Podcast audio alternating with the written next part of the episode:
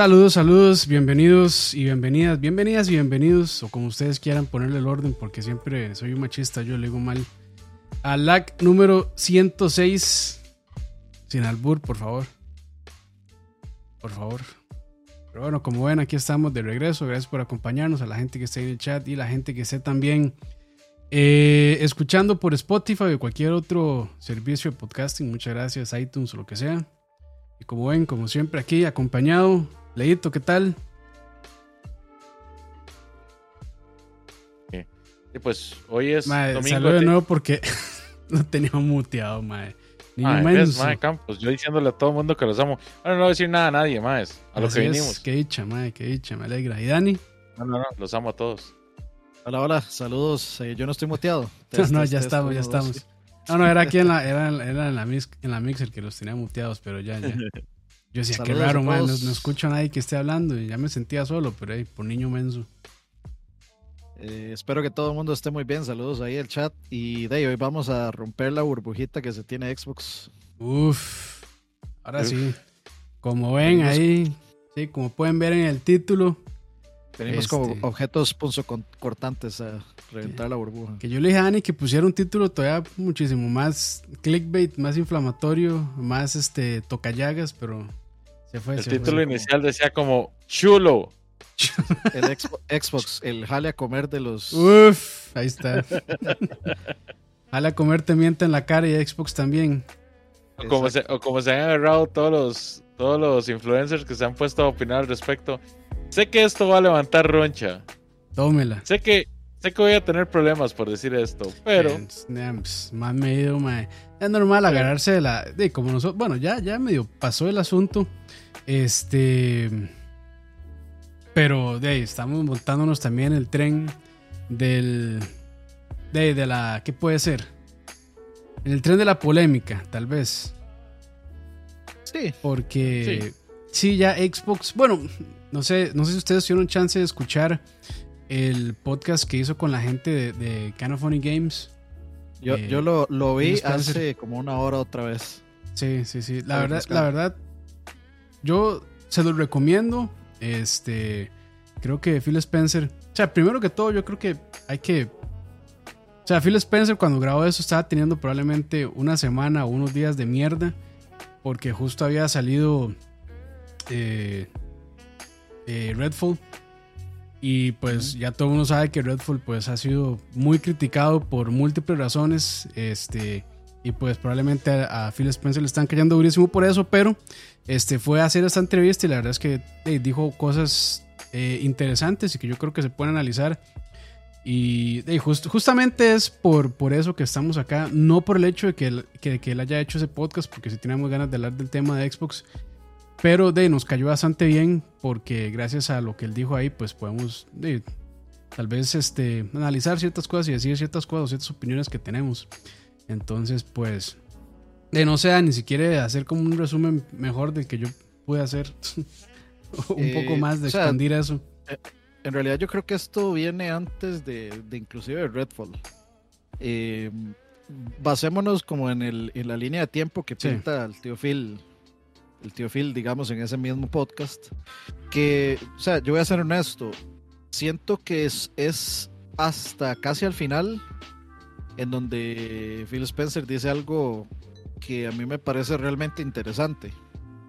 Y, y, él mismo lo pinta como, ok, esto va a ser muy controversial y esto le va a caer mal a mucha gente, pero las cosas son así, pero vamos a dejar eso un poquitito más para adelante.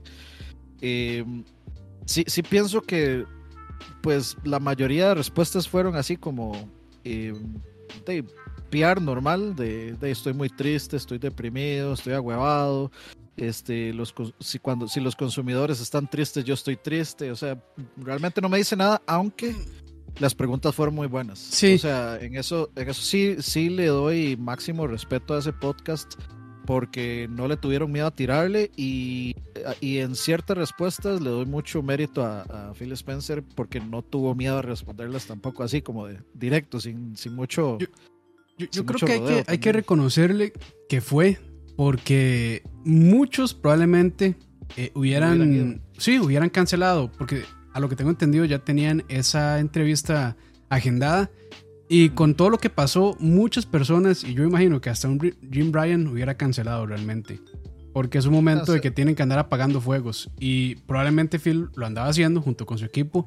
Pero bueno, ahí sacó, sacó el rato de, probablemente de lo muy ocupado que está. Y el, también del desmadre que probablemente a lo interno tenían con todo eso.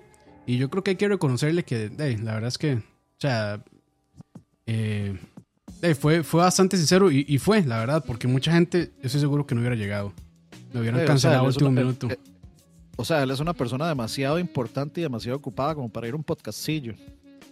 Bueno, ahí, no, sé si, no sé si podcastillo, pero... Funny, es, kind of funny tampoco es, o sea, no estamos hablando como de que son CNN o una vara así ultra mega gigantesca pero en el, digamos, en el nicho bastante grande de los videojuegos, pues yo creo que son bastante conocidos o bastante populares. O sea, o sea tienen un alcance importante, creo yo.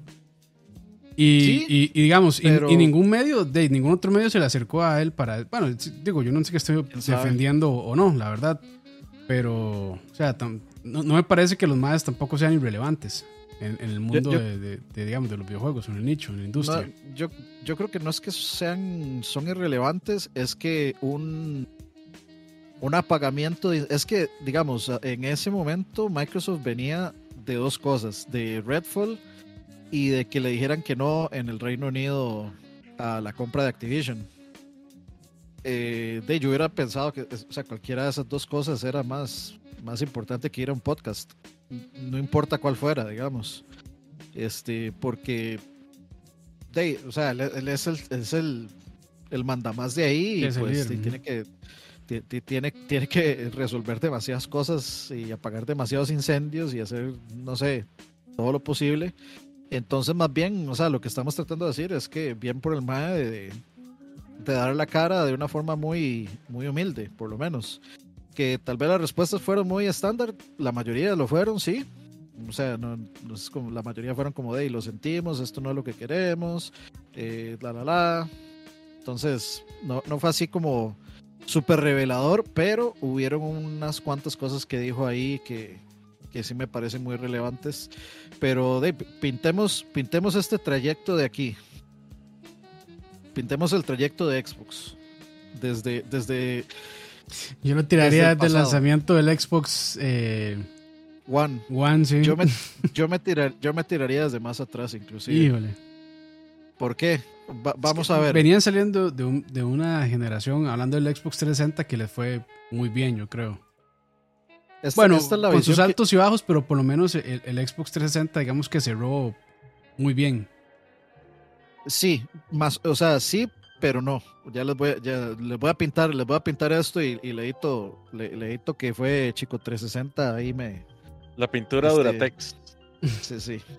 Eh, eh, es este tinta de tinta de tinta de hombre. Este, ok.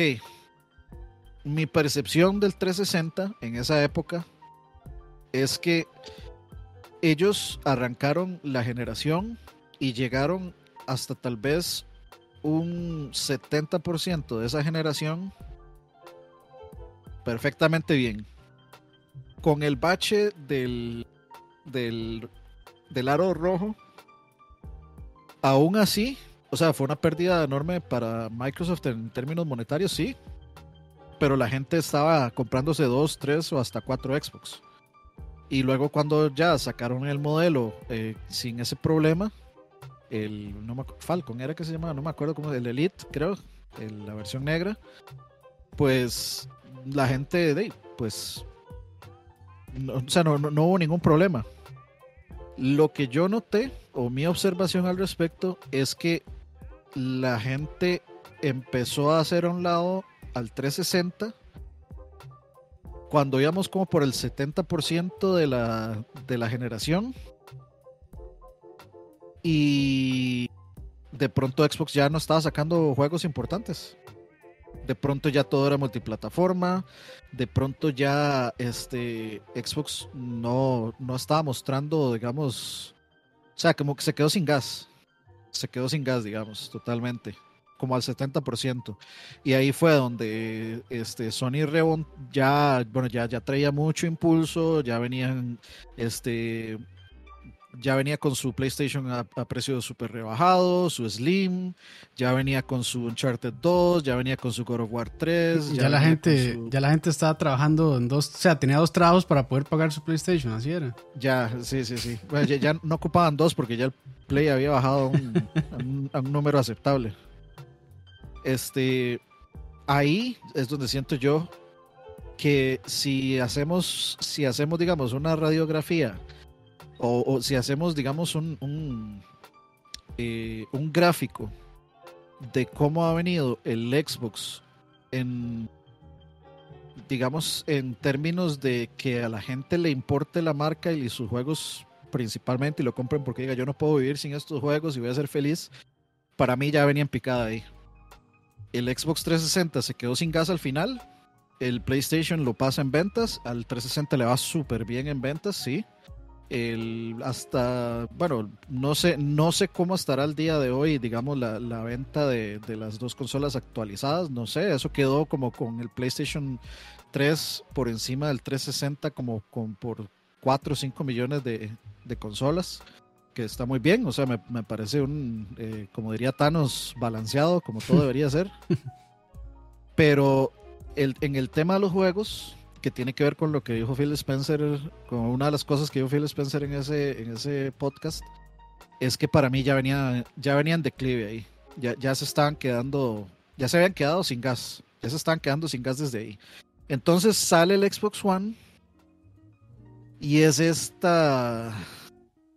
Ya, gracias, como es, esta mamada de consola. Gracias, este, Sí, es, es esta mamarrachada de consola que tiene buenas ideas, pero que todo lo hizo mal. Y si le sumamos que veníamos de la época en la que la consola más potente era la mejor, no en términos de que eso sea cierto no, sino en términos de percepción del usuario, de que ah, el 360 es más potente, entonces el 360 es mejor, porque todo corre mejor el 360. Veníamos de eso, sale el PlayStation 4, sale el Xbox One, el Xbox One a todas luces mostraba una inferioridad, digamos, relevante entre las dos. Y de el resto es historia. Una generación desastrosa para Xbox que venía de un, muy buen lanzamiento con el, el, Xbox original. Que sí, o sea, no, tal vez no compitió al nivel de la vulgaridad del PlayStation 2 o, el, tal vez inclusive eh, pudo haber estado un poquitito más arriba o abajo del GameCube y no estaba, digamos, como asentado todavía como, la, como, como una gran competidora, como, como la trifecta, digamos, como la, la trifuerza de las consolas, que de, de, los creadores de consolas, digamos, que son de ahora esos tres, pero lo hizo muy bien para hacer el primer intento. El 360, pues, revolucionó la industria. Absolutamente ningún ningún tipo de este o sea no, no, hay ninguna excusa ahí. O sea el 360 realmente revolucionó la industria eh, impuso ciertos estándares del online impulsó cosas que que preferiría que no hubiera impulsado también como el pagar una suscripción para jugar en línea. Este hizo eh, una interfaz interesante una interfaz un poco más moderna para las consolas etcétera. Introdujo un montón de cosas buenísimas, como, no sé, poder escuchar música mientras este, estoy hablando con mis amigos, aunque estemos jugando en otros, en otros juegos, podíamos hablar, estar en grupo. Eso lo, hizo el 360, el PlayStation no lo, no lo hizo hasta mucho tiempo después. Entonces, llega el Xbox One y el 90% de, de la conferencia fue eh, alrededor de los de los servicios y alrededor de de veamos televisión aquí y Kinect que es que de, si, no se acuerdan. Qué tristeza. Este de todo este todo esta desmadre con Project Milo eh, o sea 50 mil cosas canceladas un montón de juegos así terribles. Dani ya te pasé el dato Eh, sí, sí, lo que pasa es que, digamos, dice, eh, dice Lifetime 85.73, pero eso, eso es hasta el, como hasta cierto año, como hasta el 2000, no sé, 18, una cosa así. 2022 dice de VG Church. 2022. Sí. Bueno, eh, digamos. Julio, julio del 2022. 85.73 millones para el Xbox 360, 87 para el PlayStation 3. Entonces, bueno, como decía, eh, llegamos al Xbox One y es este desastre. Y dentro de este desastre, o sea, ya separando, quitándonos todo ese humo que nos quisieron vender de la cara, estaba el mismo problema arrastrado del, final del- de la carrera con el PlayStation 3, del 360. Tampoco. ¿Será, ¿Será por eso que había pocos juegos que trataron de meterle tanto lo del TV, TV, televisión, televisión, para arriba y para abajo? No sé. Yo, yo creo que, yo creo que, vamos a ver, si nos ponemos a ver ahorita, a mí me parece que Game Pass, o sea, no, no lo tome como que estoy justificando a Don Matrix, pero podría ser que la idea siempre fue llegar a Game Pass.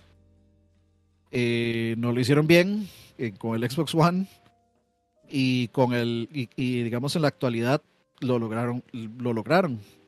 Y ahí volvemos a ahí ya vamos a lo que dijo Teofil esta vez pero a donde voy es mi, mi radiografía de esto es que desde el final de la carrera con el PlayStation 3 ya el 360 mostraba una pues pues que le faltaban juegos por ¿Por qué? Porque también nos vamos, eh, no- nos vamos históricamente.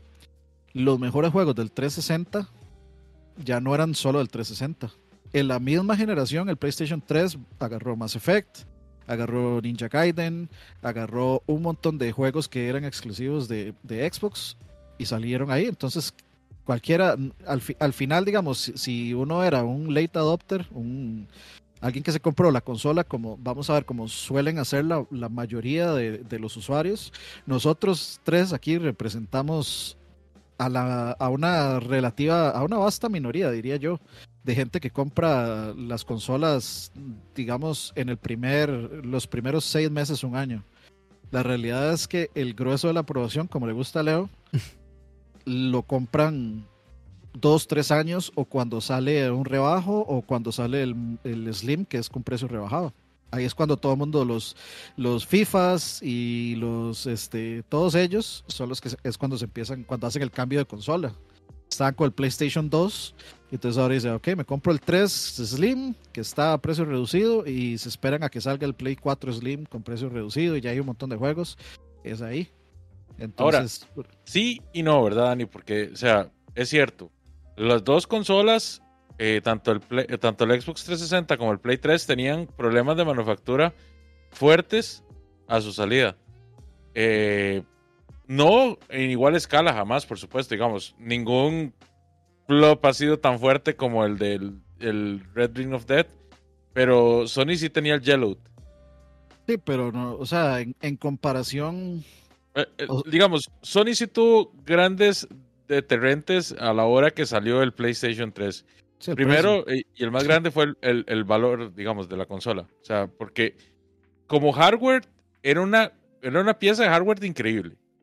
Era, ella, digamos, a través de hardware, ni siquiera de emulación, ella a través de hardware podía correr los juegos de Play 1, los juegos de Play 2.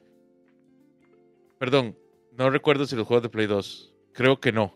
Sí, creo sí, los no. juegos de Play 2, claro. ¿Sí corría los juegos de Play 2? Sí, la, Eh, la o sea, el primer gen- PlayStation 3 original tenía un Play 2 primero, sí, sí, tenía el, el hardware, pues, para emular. Ujú. Ok, ok. Eh, tenía lectores Ya de después se lo quitaron, ¿verdad? ¿Cómo? Ya después le quitaron el hardware Sí. del Play 2 para...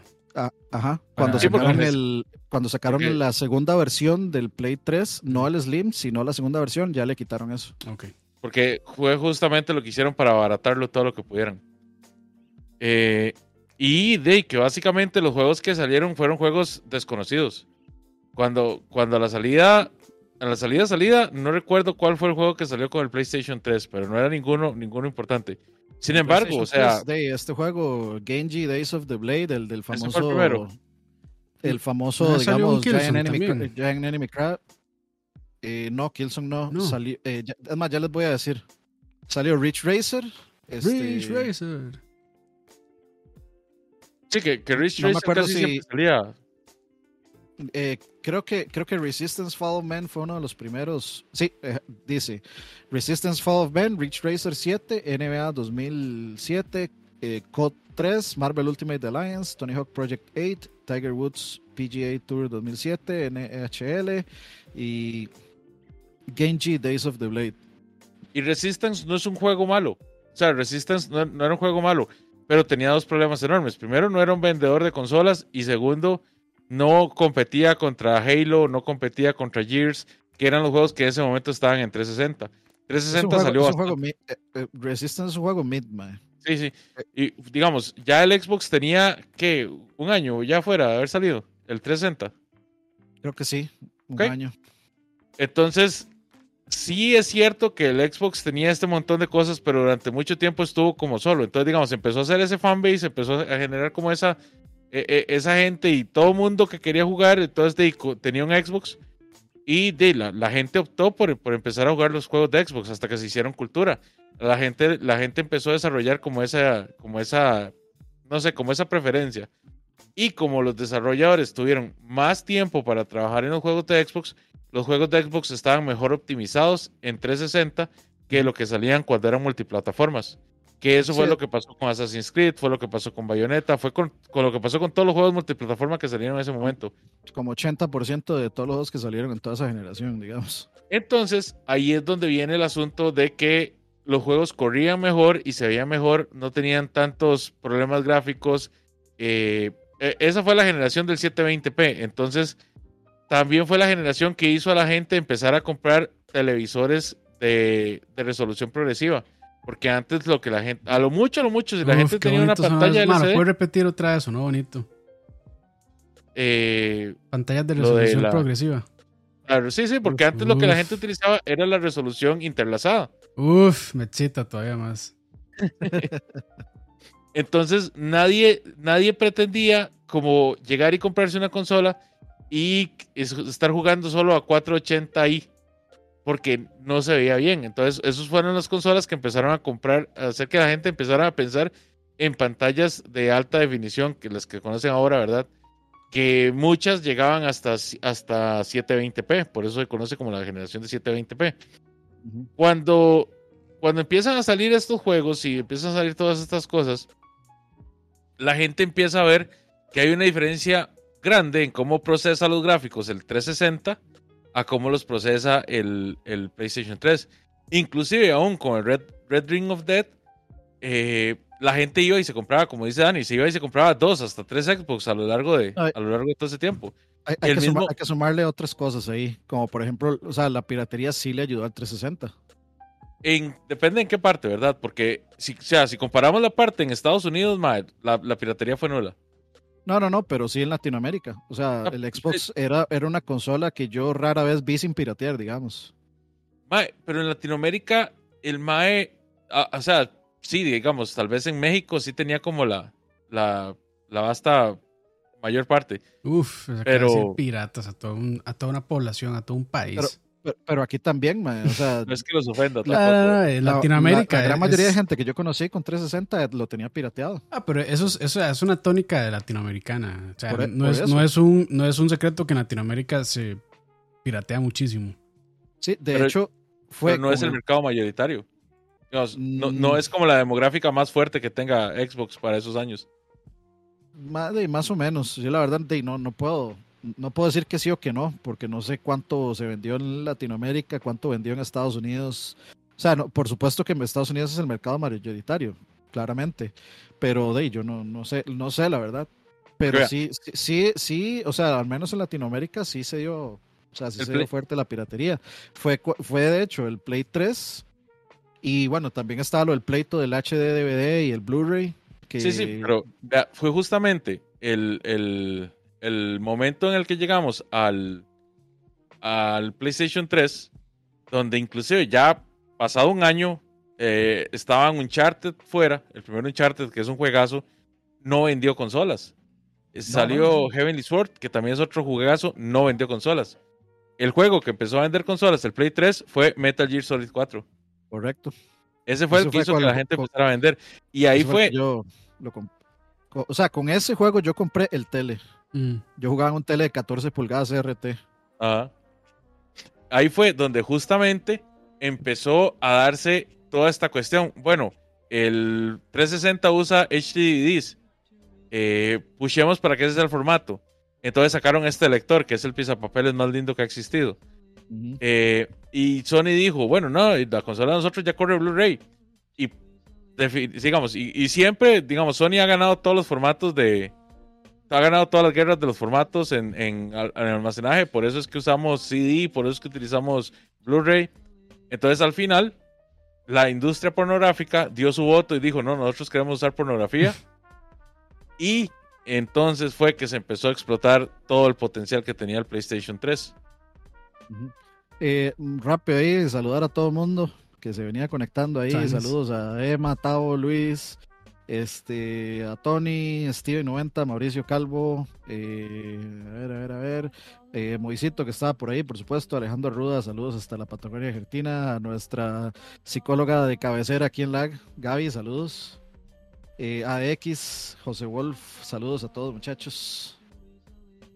Ahora sí, perdón, sigamos. Y dicen que Gojima no vende.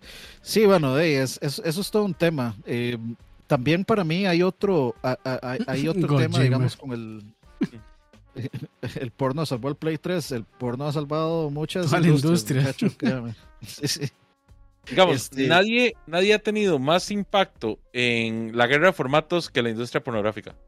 Por el volumen de consumo, eh, eh, por el volumen de producción. Ellos, ellos, cuando ellos deciden cuál es el formato a futuro, o sea, ellos realmente son los que marcan la pauta.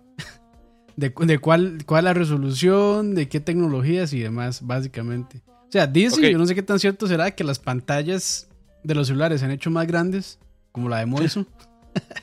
Solamente por el, por el hecho de que la gente quiere ver más porno en sus celulares. Vea, eh, ¿por qué le ganó el VHS al beta? Por la industria pornográfica. ¿Por qué le ganó el DVD al Laserdisc? Por la industria pornográfica. ¿Por qué le ganó el, HD, eh, el Blu-ray al HDVD? Por la industria pornográfica. Sí. Eh, para ahí vamos, Lobo. ¿Por qué va a triunfar el VR? Por la industria pornográfica. este, no, de, hecho, o sea, digamos, volviendo ya al 360 y a eso, para mí, digamos, el usuario de 360 tenía, eso de nuevo es una observación, no es una, no es este, digamos, un hecho ni nada, pero yo, para mí el usuario de 360 era un usuario eh, que, buscaba sentirse más sofisticado, que no quería, digamos, como, como una console, una consolita para jueguitos, eh, sino, digamos, una pieza de hardware con tal vez un sistema operativo más sofisticado que te permitiera hacer muchas cosas este, y todo esto.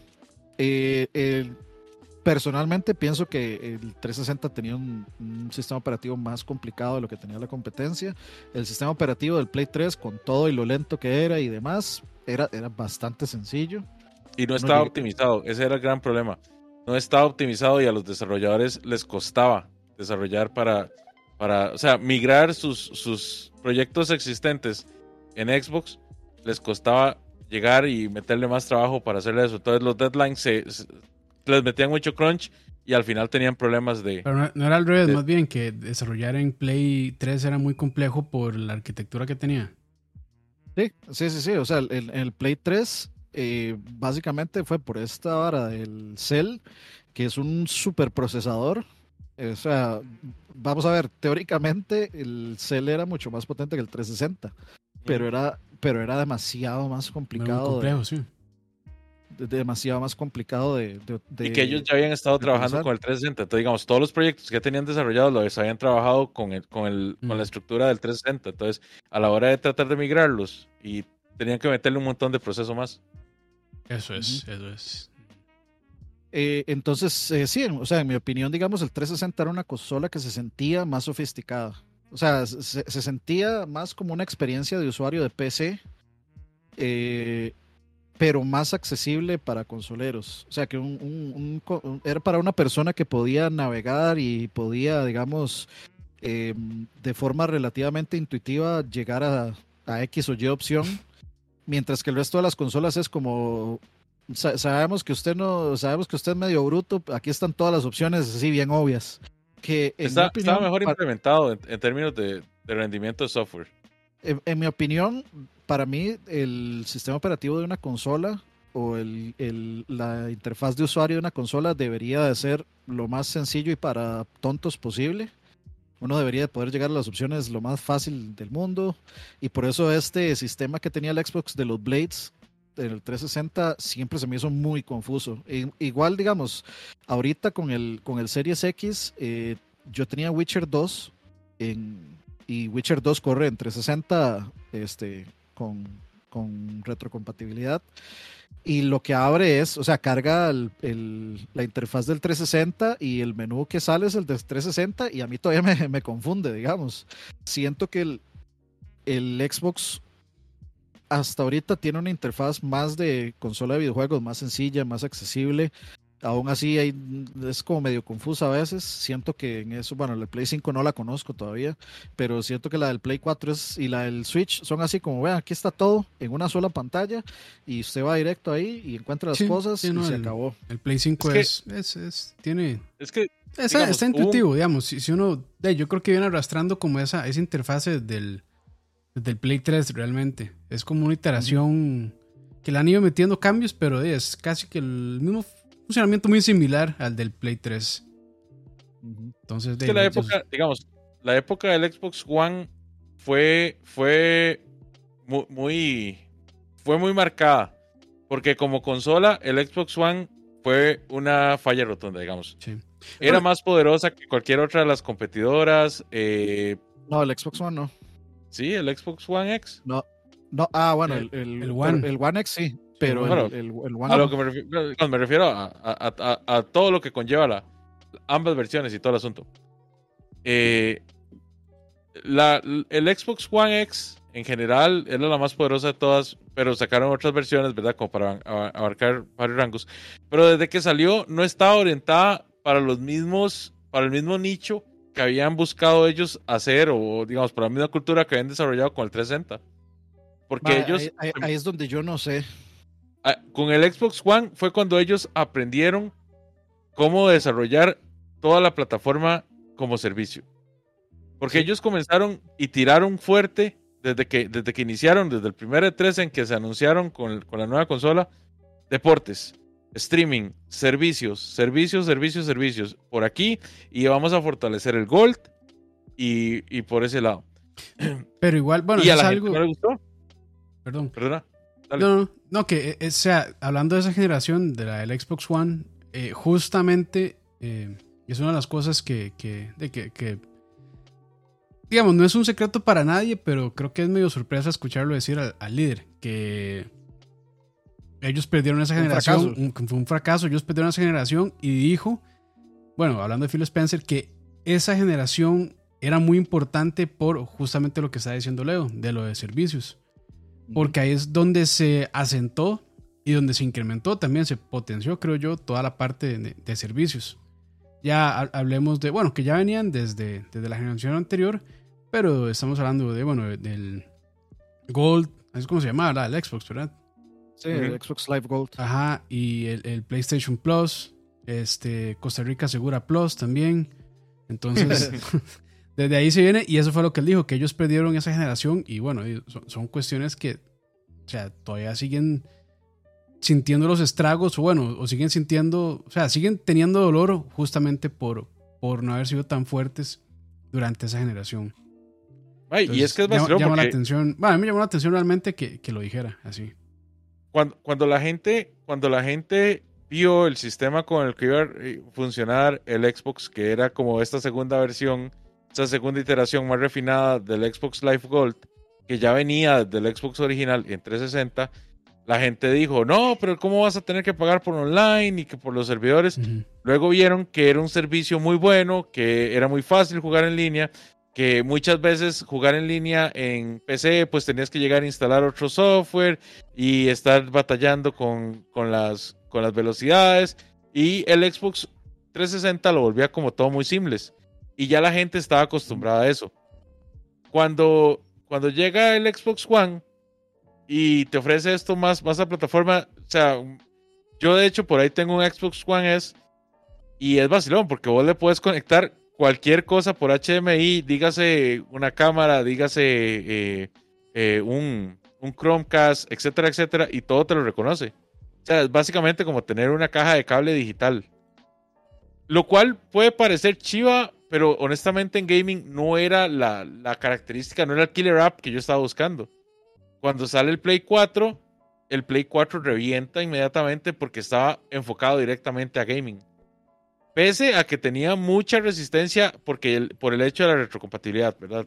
Porque la gente decía, no, pero ¿cómo ya no puedo jugar mis juegos? ¿Cómo que los voy a tener que comprar de nuevo en otra plataforma? Etcétera, etcétera. Y aún así, el Play 4 se enfocó en los juegos. Y se, y se fue a lo que tenía que irse, que era a la comunidad de, de Xbox, a jalar a toda la gente que era fan de los FPS en consola, a la gente que jugaba todos estos juegos competitivos en consola. Se ganó Street Fighter en consola. Entonces, fue así como fulminante. Un par de, un par de cosillas. Hay eh, un a comentario Carlos que- Vargas. Un comentario Eh, ahí que estaba interesante. Sí, dice por ahí Santiago Partoja que cómo no van a perder la generación del Play 4 y Xbox One si la PlayStation 4 era pirateable. Nadie pirateó el PlayStation 4. Nadie pirateaba. O sea, poca Nadie. gente realmente, pero. O sea, obviamente estoy exagerando, ¿no? Eh, por supuesto que no Sí, digo pero digamos, eh, o sea, no, Pero- no, no era, o sea, no era un, una, ¿cómo decirlo? O sea, no era tan bueno, no es tan popular realmente, o la gente no lo, no lo hizo o no lo hace como lo hicieron con la Play 1 y la Play 2. Y cerca, o sea, vamos Ni a ver, cerca, sí. la, la basta, cuando una consola realmente es exitosa por haber sido pirata, las mismas tiendas venden la consola pirateada, te ponen el chip o te la hackean de Te una dan- vez. dan el servicio. o te dan el servicio de hackearlas de una vez. Con el PlayStation 3 eso no pasó y con el PlayStation 4 tampoco, porque el PlayStation 3 baneaba cuentas y el PlayStation 3 también por todo el tema del Blu-ray y todo esto, este, bueno, al principio era bastante caro este hacer copias en Blu-ray y demás y habían juegos que eran demasiado grandes y había que comprar los Blu-rays especiales y eran más caros. Sí, a Y que nadie quería, y que, que nadie quería tampoco llegar y empezar a, a hacer pruebas y hacer hacks con una consola que costaba 600 dólares. Y, Sí, y no, y- perder, o sea, y perder acceso al online también, porque, o sea, muchos juegos se jugaban online en esa Al generación. principio, al principio el online no era tan fuerte en el Play 3. Bueno, de hecho, al principio No, no, no, el, yo digo en el online 4. era gratis. Yo Sí, en el 4. pero igual, Ah, el o sea, con- todo respeto, pero a mí sí me parece que eh, de- decir que perdió la generación por la piratería es, es, es muy simplista realmente. Hay, hay, muchos, No, no, o sea, hay muchas cosas no más realmente. O sea, en, en ese momento, bueno, ya PlayStation lo estaba haciendo, pero creo que igual, digamos, PlayStation se, se asentó como una marca que hace juegos AAA muy pulidos, me parece, experiencias muy pulidas de, de, de juegos de un solo jugador, bueno, llámense dos Uncharted, God of War y muchos otros así de esa línea, Last of Us y demás. Este, son esos hits que realmente creo que Xbox no, no tuvo, me parece. O sea, no estoy diciendo que, Sí, no, claro. no estoy diciendo que Xbox en esa, en esa generación no tuviera buenos juegos, los tuvo, o sea, Gears y demás. Lo- Los Halo, pero bueno, los Halo es una historia por aparte porque también vienen caídas Bueno, desde, hace, desde hace rato. Desde el. y, y, y Gears Cuatro, tuvo un diría yo. tropezón también. Sí, sí, sí. el Entonces, Judgment. sí, entonces digamos que no este. existe, Dani. sí, entonces, o sea, yo po- podríamos decir que sí, tal vez la piratería pues impulsó un poco el PlayStation 4, pero yo no diría que es, digamos, este, la razón principal, me parece a mí. Sí, digamos, eh, o sea, Es- yo, yo o sea, compre- para- yo comprendo que pudiste haber vendido 20, digamos, en un diciembre 20 PlayStation 4 piratas, Sí. pero ¿en qué, digamos, en, en qué momento de la generación fue eso? Porque como justamente como dicen ahí, el, el, el PlayStation 4, el jailbreak llega bastante tarde. Sí, Y, pero digamos, y para también mí- se, se empezó, se empezó a dejar de quemar discos. O sea, la, por Ujú. ejemplo, en el, eh, acá en Costa Rica era realmente muy raro ver ventas de, de Blu-rays, de, o sea, ver Blu-rays quemados de sí. juegos de PlayStation 4. O sea, y las compra y ventas en Facebook Marketplace y todos estos lugares eran siempre la consola original y unos cuantos juegos originales. No eran copias. Entonces, o sea, de, tal vez es muy, este, algo, algo, un fenómeno local, pero realmente no fue, o sea, esa no fue la tónica de, de la era del PlayStation 4 y, y, el Xbox One. O sea, para mí no es un factor determinante, digamos, en la, en la, en, que el Xbox One fracasara como fracasó. Para mí eso para, viene para mí, un montón de malas decisiones desde el, desde el primer desde el primer día. O sea, Claro, para claro. mí, para mí, PlayStation ganó cuando sacó ese video de cómo prestar mis juegos. sí. Eso fue, eso fue una movida de mercadeo y una troleada tan épica y tan buena que realmente para mí ahí fue, o sea, y eso fue como a uno o dos días de que anunciaron las consolas.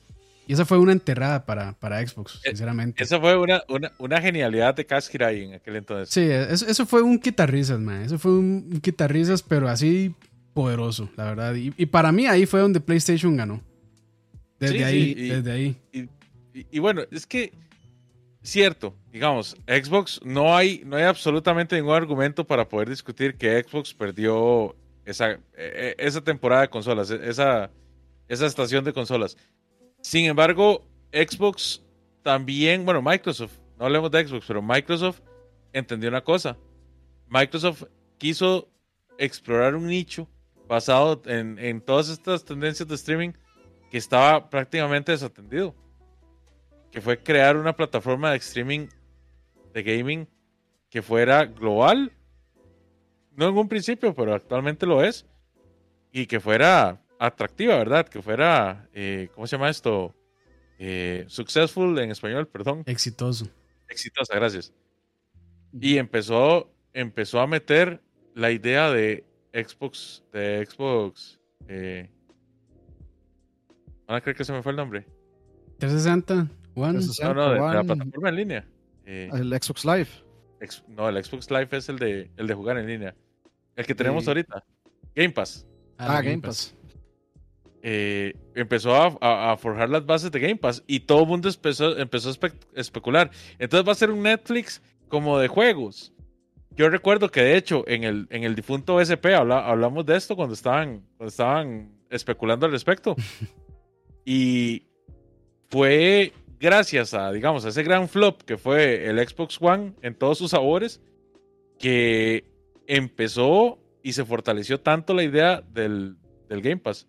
Hoy por Sí. hoy, el Game Pass es uno de los más grandes hitos de la época actual de los videojuegos. Eh, Y yo Sí. creo que aquí ya podemos, podemos hacer la conexión a directamente lo que está diciendo Phil. Y de hecho, digamos, eh, Santiago también decía como que lo que Xbox necesita es una consola pirateable. No, lo que Xbox necesita es Game Pass, básicamente. No, no, O sea, mientras lo- el Game Pass sea relevante, eh, Microsoft puede inclusive hasta decir, no vamos a sacar una consola en la próxima generación, Porque, en- vamos porque a vamos a- fortalecer el servicio. Exacto, porque el tema con Game Pass es el siguiente. ¿Y por qué? O sea, la piratería sería completamente irrelevante para el Xbox si, si no tenés nada que jugar ahí. Y la gente en, en estos momentos, lo que, lo que es cool, lo que está en boga, lo que me hace sentir como este persona de mundo y persona élite que tengo dinero es, es pagar un servicio de suscripción tipo Netflix. O sea, yo soy cool porque tengo Netflix y puedo ver todas las series de Netflix y te- soy cool porque tengo Disney Plus y soy cool porque tengo HBO Max, este, y soy cool por X o Y, y tengo las 5 o 6 Crunchyroll, todas las que quieran. Este, entonces, obviamente, este, pues Microsoft viene a incursionar en convertirse en traer este servicio, digamos. Sí, que yo creo que ya el negocio de, de Xbox va a ser los servicios. Porque ya también Phil ya dijo algo interesante. Que, por ejemplo, dijo que él no veía a la gente vendiendo su PlayStation 5 ni aunque eh, Starfield fuera 11 de 10. O sea, él dijo, Yo, ah, yo él sí dijo que Xbox, que Xbox no va, o sea, y lo dijo en inglés así, outconsole PlayStation. O sea, Sí. que no va a vender más consolas Xbox que PlayStation. De ninguna manera. Sí, y yo ahí es donde, ah, yo con eso, s- vamos a ver, respeto la visión del MAE, pero no estoy de acuerdo. Porque, lo, porque el PlayStation Es- 4 hizo justamente eso. Pero O es que ya están viendo más, 4, más a futuro. O sea, ya Microsoft como Sí, sí, empresa. sí, es que también, también, o sea, Ah, Yo, y- yo y- lo sentí muy derrotista, digamos. Sí, O sea, se puede decir que muy derrotista, pero Eh, Fue como lo, ya lo, al- a los Sakura Car Captain lo mandaron a la forma humilde que merece.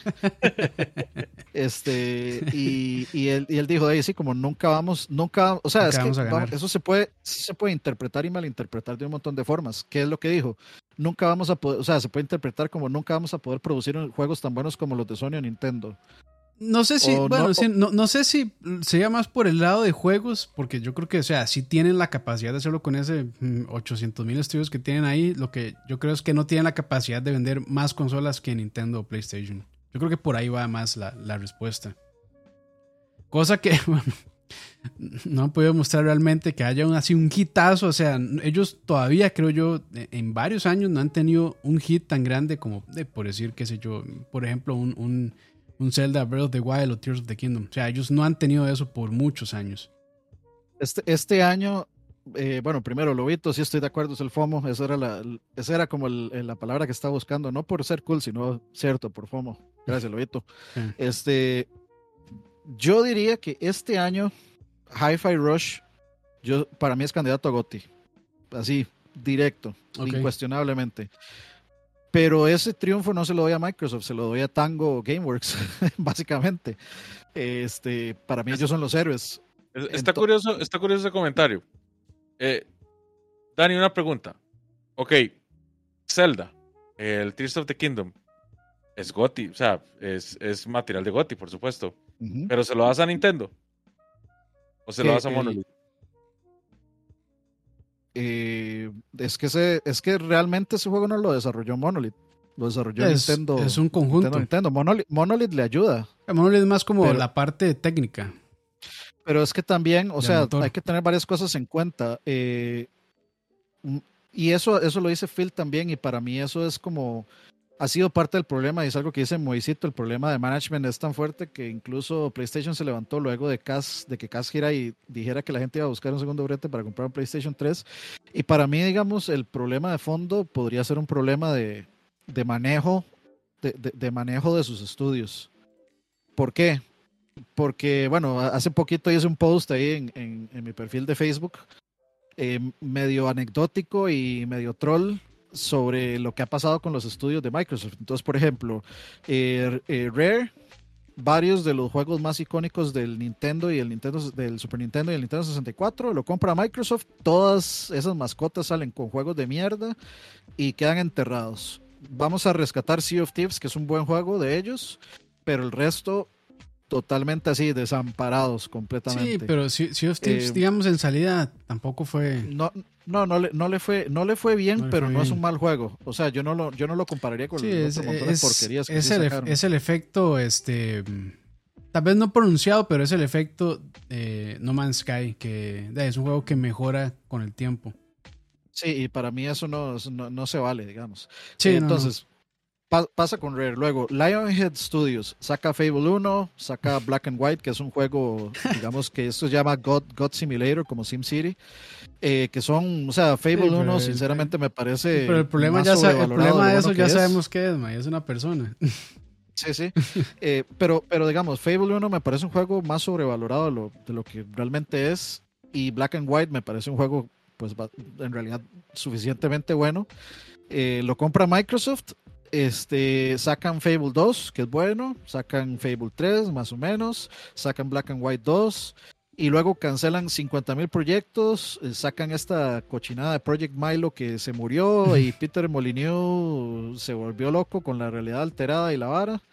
Eh, y de ahí todo al carajo. Arkane saca Dishonored, saca Prey y saca Deadloop. Todo bien hasta ahí. Lo compra Microsoft. Sale Redfall. Y es un absoluto, es- o sea, es un absoluto desastre esa vara. Flop de los eh, peores. Luego, eh, Activision Blizzard, están en este desmadre. Overwatch 2 es un absoluto desastre, así, pero apocalíptico lo que está pasando con, con Overwatch 2. Y es- Este, y ese es- básicamente, Ese es el No Man's Sky matar- inverso. básicamente acaban de matar Over- el 2 del Overwatch 2 diciendo que no, ya no vamos a hacer nada de- con PvE. Entonces, ¿para qué, qué, qué putas le, ¿para qué putas el 2? Ya sabíamos que no era para nada, pero, o sea, ya ahora menos, es que es para algo. este, Y, y COD, aunque yo, digamos, estoy a favor y en contra de ciertas cosas de- del Warzone actual, eh, ciertamente hay una baja considerable en popularidad. Entonces, yo no estoy diciendo que esto sea culpa de Microsoft, estoy diciendo que el, que el, el timing ha sido lamentable en unos casos y que en otros casos pareciera que en Microsoft es donde van a morir los proyectos y donde van a morir los juegos. Este, le pasó a sí Bungie, le pasó a Ninja Theory. Yo, yo pienso que hay un, eh, y bueno, volviendo al punto de lo que dijo Teofil en el podcast, el, el MAE, este, justamente dice como, es que creo que nosotros hemos tenido problemas de manejo de los estudios cuando, cuando en- compramos una, una desarrolladora y ya hay un proyecto que está en camino, digamos. Ya, vo- voy a jalarme un Herbert aquí y le voy a Uf. decir. Yo, yo- yo no sé si ustedes saben, pero yo he trabajado en proyectos de desarrollo de software durante muchos años y lo que pasa es que Microsoft es el project manager que le sigue diciendo a los clientes cuando le están diciendo requerimientos, eso sale, sí, claro, eso es facilísimo. Y cuando se lo pasan a los estudios, que son los desarrolladores, los más se quedan así como, mae, pero no, esto no va a salir en ese, ese entonces. Y el project manager, mae, ya le dije al cliente que sí salía, vean a ver cómo hacen. Eso Sí, es lo que está yo- haciendo Microsoft, básicamente. Yo, yo lo que creo, o sea, para mí hay dos cosas. Vamos a ver, Microsoft, eh, mucho de lo que ha pasado en reciente memoria, los más han comprado estudios que tal vez ya llevan un poquito o suficiente del proyecto. Y yo no sé si es que Microsoft llega a decirles, ok, yo quiero que la fecha de salida sea en esta, o si Microsoft dice, ok, ¿cuál es su fecha estimada de salida? Esta. Ok, y Microsoft empieza a mover su maquinaria de marketing y demás, y luego les dicen, hey, no, perdón, sorry, es que ya no va a salir en esta fecha, y Microsoft dice, hey, no, como mierda, sale. Lo cual, por más disculpas que pida Tío Phil y demás, o sea, el estado en el que sale este juego Redfall es, es inaceptable, man. Es absolutamente inaceptable. Lo mismo que Jedi Fallen Order. A mí, Exactamente, es inaceptable. a man. mí lo O que sea, me da gracia no- no es que eh, ellos, ellos hacen lo que le llaman mock reviews, supuestamente, Ajá. de juegos para ver más o menos como, o sea, son personas que les pagan para que hagan un review de los juegos a lo interno. O sea, y, y yo no Y- puedo, yo no y- puedo creer que hayan hecho un mock review y que le dieran bandera verde de salida al juego. Le, le o sea, ahí- a comer, por eso. Chulo, chulo. por la boca muere el pez. Sí, Sí, entonces, sí, o sea, ahí yo creo que hay, o sea, hay, una, hay broncas, como dijo bien Moiso, hay broncas de, de gerenciales ahí, realmente. O sea, quién sabe qué Yo- será. Y, y- y yo creo que no es, o sea, no es un secreto, porque con la cantidad de estudios que tienen, es para que su, creo yo, o sea, la- para que su lanzamiento de videojuegos fuera un poco más sólido, creo yo. An- analicemos un toque el caso Halo Infinite. Veamos, veamos Halo Infinite un toquecito. Este, y veamos el caso de otros estudios de Microsoft. Por ejemplo, aquí le estamos haciendo un desfavor enorme a un juego maravilloso como es Flight Simulator. Eso es un, eso es un juego así, este, con tecnología revolucionaria y todo lo que ustedes quieran. Que sí, este, Roa dice, pero eso, eso apenas es un juego. ¿no? O sea, es- eso es, es un simulador que tiene complejidades más allá que muchos, que mucho juego. Y de ahí, a lo que apunta es un nicho de, no sé, 400 personas que les encanta Fly- que Flight Simulator y les encanta que, ok, yo quiero despegar el avión, aprieto el botón aquí, esta palanca acá, aquí, acá, acá, flaps, eh, tren de aterrizaje, toda la vara, suena pitito, etcétera. Pero lo que es indiscutible es que ese juego es una maravilla técnica. Sí. Entonces, ¿qué, está haciendo, qué, qué hicieron ellos? Porque ellos, o sea, realmente implementaron una tecnología este, bastante revolucionaria, que es todo este mapeo geográfico ultra realista utilizando el cloud, eh, que es lo que nos quisieron vender con el Xbox One también, como, hey, este, Crackdown 3 va a utilizar eh, servidores en la nube y todo en el mapa se va a hacer destruible y esa hora nunca salió y cuando salió en Xbox One fue una mierda. Pero, este, ¿qué hizo este equipo? ¿Y por qué no lo están haciendo los demás? Entonces, vam- veamos el caso de Halo. El caso de Halo Infinite es muy particular. Eh, Halo Infinite era un juego que iba a salir con el Series X, que iba a tener este eh, gráficos de última generación y performance de última generación y todo de última generación. El juego sale, o bueno, sale el teaser, la gente se decepciona, yo entiendo por qué, sin embargo, particularmente yo pienso que no estaba tan desastroso como, como podía haber sido. Se hizo el reclamo, se retrasó el juego, lo cual me parece muy bien, el juego sale en un mejor estado. Su campaña, no me consta si la campaña es buena o mala y eso aquí no importa, pero decepciona en todo lo demás. O sea, Halo fue un juego que salió y en cuestión de un mes desapareció del desapareció del, de la mente de todo el mundo completamente y Halo el que su fuerte siempre ha sido multiplayer exacto es que digamos Halo fue famoso porque fue eh, o sea fue la mascota de, Xbox y además fue el juego insignia que los que los llevó a, a sobresalir de la de la demás competencia verdad Halo Halo era digamos como por Halo es que la gente relaciona eh, Xbox con first person shooters, digamos. No sé si ibas a decir algo mal, Leo, o están... No, no, yo creo que ya llegamos a la, a la era actual, digamos, ya llegamos a la raíz del problema de por qué, por qué pasan estas cosas. Claramente, eh, Microsoft no sabe manejar todos los estudios que compra, no, no, no, no tiene, no tiene una conexión directa o no tiene una visión real de lo que están desarrollando y no tienen un proceso adecuado de control de calidad, definitivamente. Bueno, y, también hay que tomar en, y no sé si es excusa o no, pero hay que tomar en cuenta que, por ejemplo, el desarrollo de los videojuegos se ha ido extendiendo porque son, o sea, tienen alcances y también son muy pretenciosos, no sé si decir, no sé si será la palabra correcta, tal vez no. Pero digamos quieren hacer mucho a nivel técnico, por lo menos los AAA.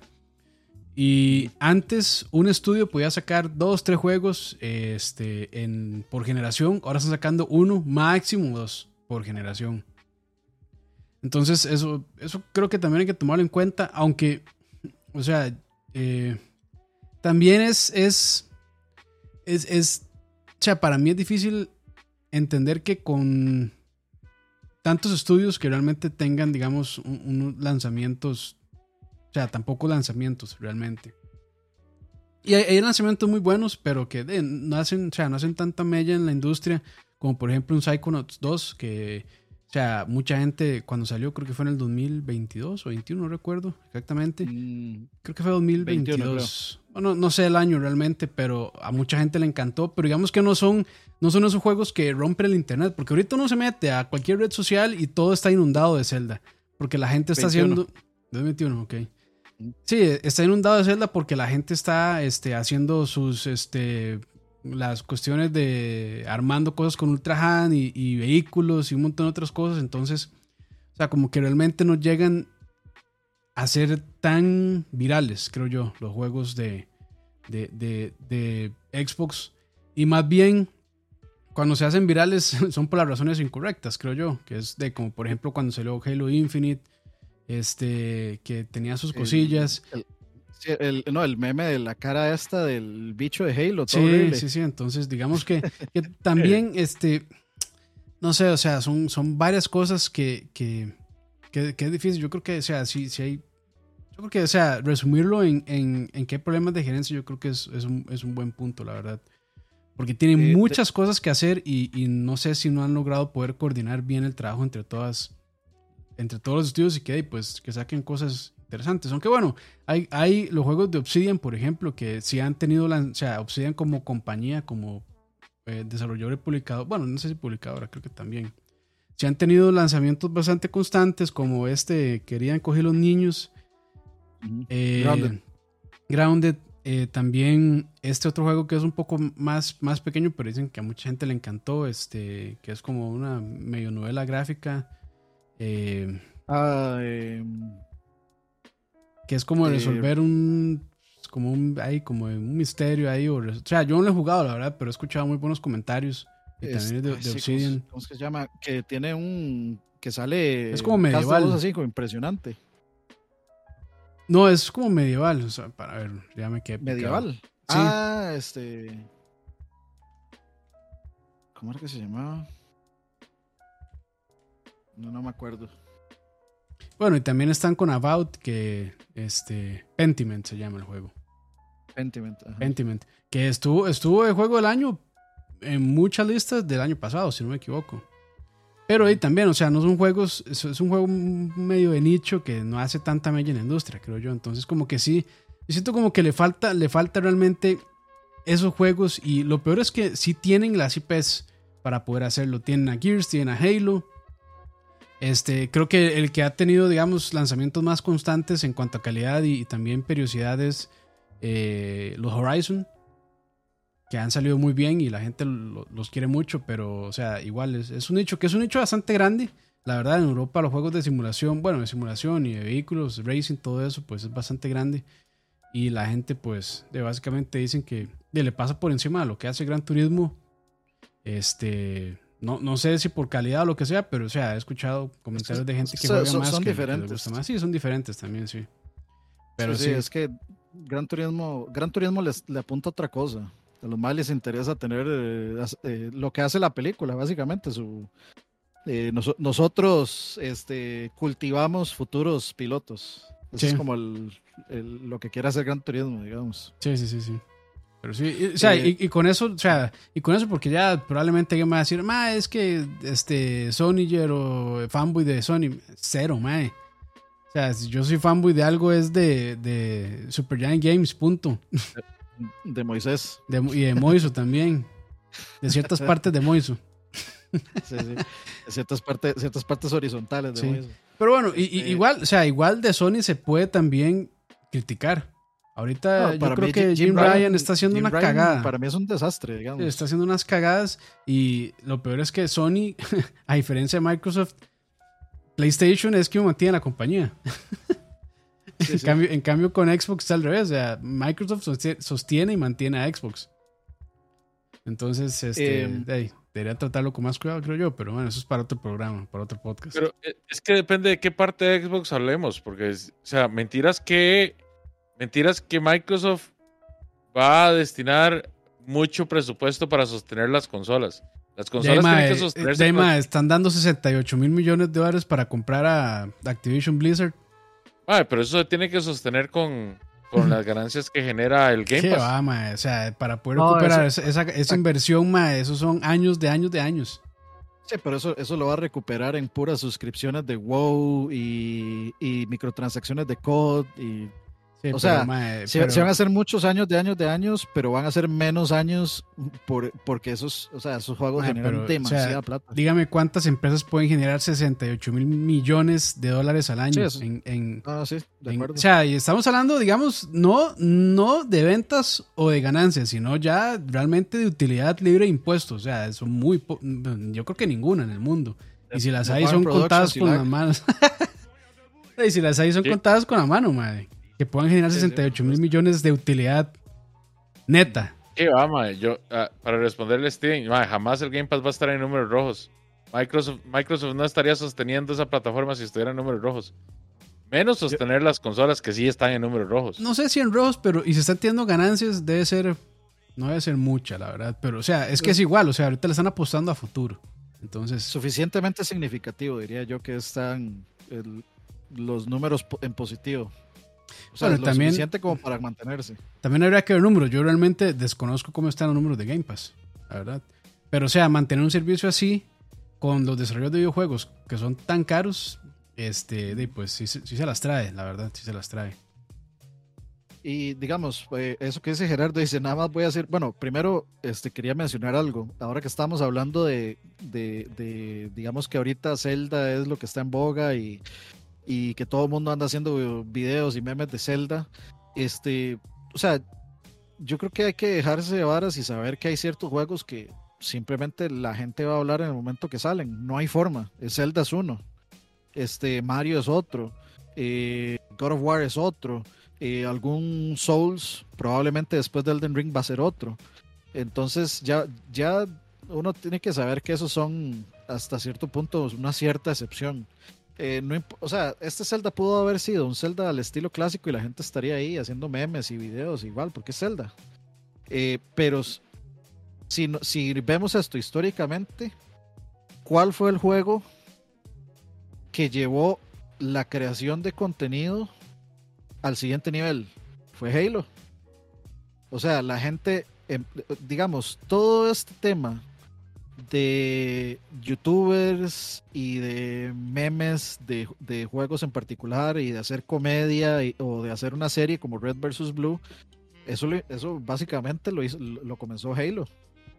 Entonces ellos fueron los pioneros y tenían literalmente la papa en la mano con Red vs. Blue, una serie creada por fans eh, súper venerada y súper querida y todo lo que quieran. Y de ahí, desapareció en la irrelevancia porque no pudieron, no pudieron volver a sacar un Halo que, este, que lograra algo. ¿Desde hace cuánto no sale un, desde hace cuánto no sale un Halo así digamos que sea digamos que sea exitoso tanto en crítica como en ventas? Yo creo que desde Halo 3. El 3. Si me preguntan a mí es el Uf. 3, porque Ay, el que sí. le sigue eh, después de Halo 3 seguía, ¿cuál? El, el, el ODST. Creo que sí. O sea, sí, ya son Eh, ya son- ya son varios raras. y a mí o sea, Steven, ¿cuál es, perdona, Steven. ¿cuál es, cuál es la fuente donde estás sacando esos números para, para, para educarme yo también? de números de qué, perdón. Del Game Eh, Pass. no, no, es, eh, sí, que Steven estaba comentando que ahorita Game Pass está en números mínimos. Y entonces quería, quería saber si él tenía una, una fuente oficial para, para verlos también. Vean, eh, está, eh, fue Halo Combat Evolved en el 2001, Ha- Halo 2 2004, Halo 3 2007, Halo Wars y Halo 3 ODST y luego Halo Reach. ODST, yo siento que pasó apenas. En el Reach fue como cuando ya la gente empezó a quejarse, porque creo que el Reach fue el que el primero que empezó a implementar cosas para competir con Call of Duty y donde empezaron la gente a quejarse y a bajarse del barco. Pero el Halo ODST yo siento que pasó así como sin pena ni gloria. O sea, no estuvo nunca al nivel de hype de Halo 3, digamos. Que Halo 3, o sea, antes de que existiera COD o existieran los números ridículos que, que, que vende COD hoy en día, eso lo, eso lo hacía Halo. lo hacía Halo. Leo, Leo ya ejerciendo Van Hammer ahí porque lo mandaron a la frente de la hispanidad. No, madre, no, no, fue que me equivoqué, perdón. Sí, mae, se baneó a que no era. No iba a banear a nadie. Ay, Fue que me tío. equivoqué, botón, mae. Iba a hacer una reacción. Ay, Perdón, tío. Alex. Se lo voló así, mae, sin asco. Este, Perdón. pero, pero sí, digamos, o sea, Halo era el amo y señor de, del internet en, en la época de Halo 3. Halo 3 y Halo 2. Eh, salió todo esto Red vs. Blue, eh, en las noticias, era el... O sea, básicamente hubo toda una sección de, de la generación en donde tenía que existir el Halo Killer y ahí empezaron a salir Haze, una cochinada de juego, y empezó a salir este eh, y empezó todo esto del Halo Killer. Luego salió COD, COD revolucionó de otra vez, todo otra vez con su sistema de, de, de, digamos, de avance de armas y desbloquear eh, attachments y todo esto. Y luego eh, de Microsoft, para no verse en la irrelevancia, quiso copiar, las quiso copiar ciertas cosas de, de COD y no les funcionó con su su mercado meta. Pero sí, eh, es, para mí ese es el tema. Es como que Phil Spencer dice esto como, eh, no, no, es que es imposible. O sea, no vamos, no vamos a lograr hacer que gente del PlayStation 5 se vaya al Xbox, Xbox Series X. Mm, Para mí el tema no es que se pasen de un lado a otro. Para mí el tema, y para mí, digamos, lo que yo pensaría que debería ser un triunfo para Microsoft es que compren las dos consolas sea como sea, o sea, una venta es una venta. A usted no le importa si, o a Microsoft no debería importarle si también tiene un PlayStation 5, debería importarle que tenga un Xbox eh, Series X. Entonces, eh, digamos, para mí ese, ese argumento se cae ahí, que, en que no es un tema de que no compre la otra y compre, me- compre la mía, es un tema de compre la mía, punto. No importa las, lo que estén haciendo las otras, no importa si ya tiene las otras o no las tiene, compre mi consola porque yo tengo esto, esto, esto, esto y esto. Entonces, digamos, para mí ahí se cae un poquito ese, e- ese tema ahí. Y además, este, históricamente, o sea, el PlayStation 4 este, básicamente hizo eso con, eh, con el Xbox One a punta de juegos. A punta de juegos. Es Sí. como, vea, aquí está esto, esto, esto, esto, esto. Todo esto corre mejor. Este, y tenemos estas otras cosas. Ok, y la gente que hizo, Ey, no, yo para qué me voy a comprar ese Xbox One, mejor me voy para el PlayStation 4. Aquí uno puede compartir los juegos nada más pasándose el disco de un lado a otro y punto. Aquí se puede piratear. O sea, y por, su- por supuesto, por supuesto, o sea, por supuesto que los juegos importan. Y eh, eh, para mí es un comentario, eh, no sé, es, es extraño. Es como que, tam- de nuevo, se puede em, interpretar o malinterpretar como que dijo que al final lo- tener juegos o, o no es irrelevante. Y, ahí ya, ya podemos ir entrando, digamos, al, al- a la parte final del, del comentario que hizo este Tío Phil, que es, eh, digamos, como este comentario que él dijo que era muy polémico de cuál es el futuro de Microsoft y cómo lo ven, donde le, le preguntaron si, este, si para Xbox su enfoque siempre eran las consolas. Y entonces ahí él dijo, bueno, hey, este, Mm. voy a decir algo polémico, pero lo que nos interesa a nosotros es este como tener este abanico de opciones Sí, es y ofrecer y ofrecerle al jugador Play- jugar Play Anywhere, lo que dijo. quiera donde quiera. sí. ¿Ah? Play Anywhere fue lo que dijo. Exacto. Que es el enfoque, Play Anywhere. Ujú. Que bueno, Sí, es, un también. enfoque que yo creo que se, se está dando hasta los últimos años, porque. Este, bueno, con el Xbox original 360 y, y, bueno, tal vez con el One, tal vez. Pero por, lo menos con los primeros de no era posible esto de Play Anywhere, porque no había la infraestructura. Ya creo que estamos llegando a un punto en que se podría hacer, este, pero, pero creo que todavía falta, falta para eso. Y sí, yo, o sea, yo lo que a mí me parece que lo que queda claro realmente es que ellos le están apostando a servicios, ya no tanto a vender consolas. Sí, sí, sí, sí. O sea, a Eh, mí, o sea, a mí no me sorprendería que la, si es que sale, quién sabe, si es que sale la próxima consola de Xbox junto con el Play 6, por decirlo así, podría ser la última consola de Xbox. No, a mí no me sorprendería que, que- que lo fuera, la verdad. a mí, a mí no sorprendería, no me sorprendería que el Series X sea la última. O que esta generación sea la última de Xbox también. No me sorprendería Después de, tampoco. después de lo que dijo, ya no me sorprendería. Sí, sí, sí, Porque Es que es Dijo, exacto, bueno. digamos. El, el, MAE, el MAE sí dio a entender así como que ahorita el interés de ellos no está en, en seguir. Consolas, sí, ¿no? en, en Seguir una en plata, consolas. en, en una no, es, que no dijo con- no, seguir en consolas, eh, lo hizo ver como que no nos interesa enfocarnos en una plataforma en particular, pero siempre vamos a apoyar nuestra consola. Eh, o sea, obviamente no puede decir algo así porque ahí, sería decirle a la Ah, gente, no, "Hey, sería vamos a abandonar matarse. el Xbox. Sí, sería matarse el mismo. Sí, Ese sí, es mi sí. punto, digamos. Pero- yo, no creo, yo no creo que ellos sigan metiéndole fuerza o por meterle más fuerza Al hardware. que la que le están metiendo actualmente al hardware. Pero sí creo que tendrían algún tipo de, algún tipo de hardware disponible. Digamos, tal vez no tan poderoso como, como una consola propietaria como el Xbox, ¿verdad? Pero sí que tendrían algún tipo de plataforma. Sí, o, o algo que sea 100% cloud, ya cuando salga el, el xCloud al full. O sea, algo, una, una, una computadora muy, digamos, orientada solamente para jugar cloud.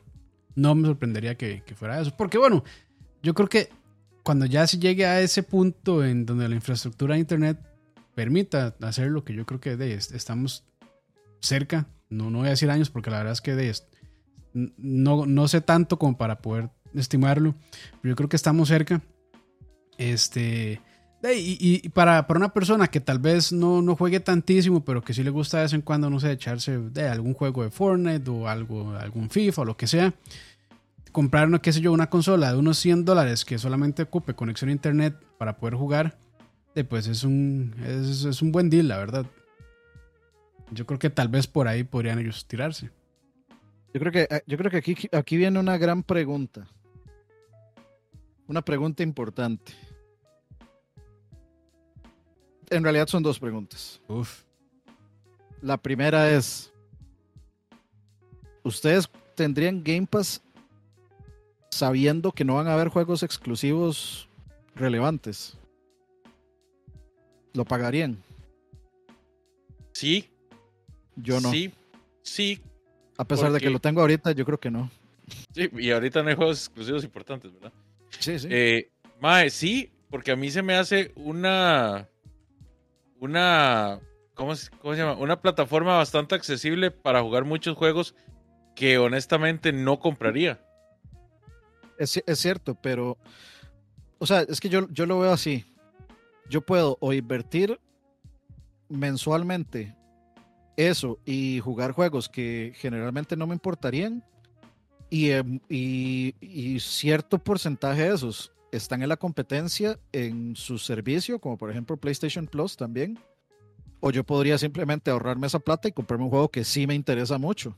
O sea, por ejemplo, en vez de pagar Game Pass, o sea, y compro este Hogwarts Legacy, compro Jedi este, Survivor, compro Diablo 4, compro este todos estos juegos en vez de estar pagando Eh, eh. Si a mí me dicen que, que ahí van a estar todos los. Mí me dicen que van a estar todos bien. los indies hipsters, sí. Eso está bien para, para gente vieja como nosotros. Eso está bien para, para el gamer viejo. Pero que las, las, las generaciones actuales, las generaciones que andan buscando contenido rápido y corto, andan buscando eh, entretenerse con algo rápido y cambiar, lo que les gusta es tener esta, esta variedad, esta cantidad enorme de cosas, este montón de opciones.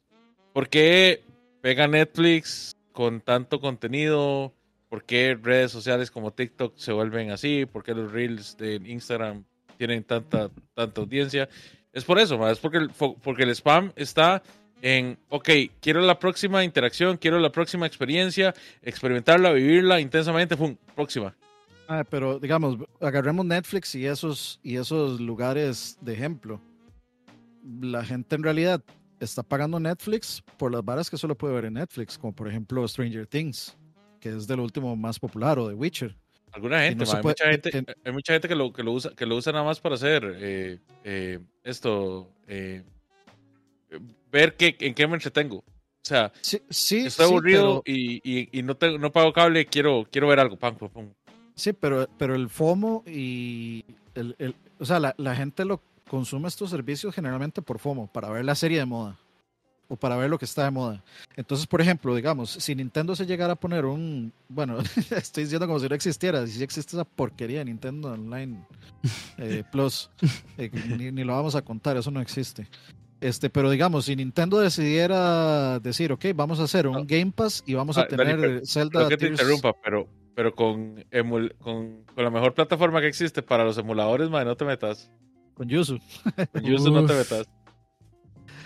Este, bueno, lo, lo que voy a decir es que si Nintendo decidiera tener una plataforma este, así online, por ejemplo, digamos que agarran ese Nintendo Online Expansion Plus de Turbo HD Remix y dicen, ok, vamos a meter un, todo nuestro catálogo de Switch para jugarse, o sea, para descarga aquí.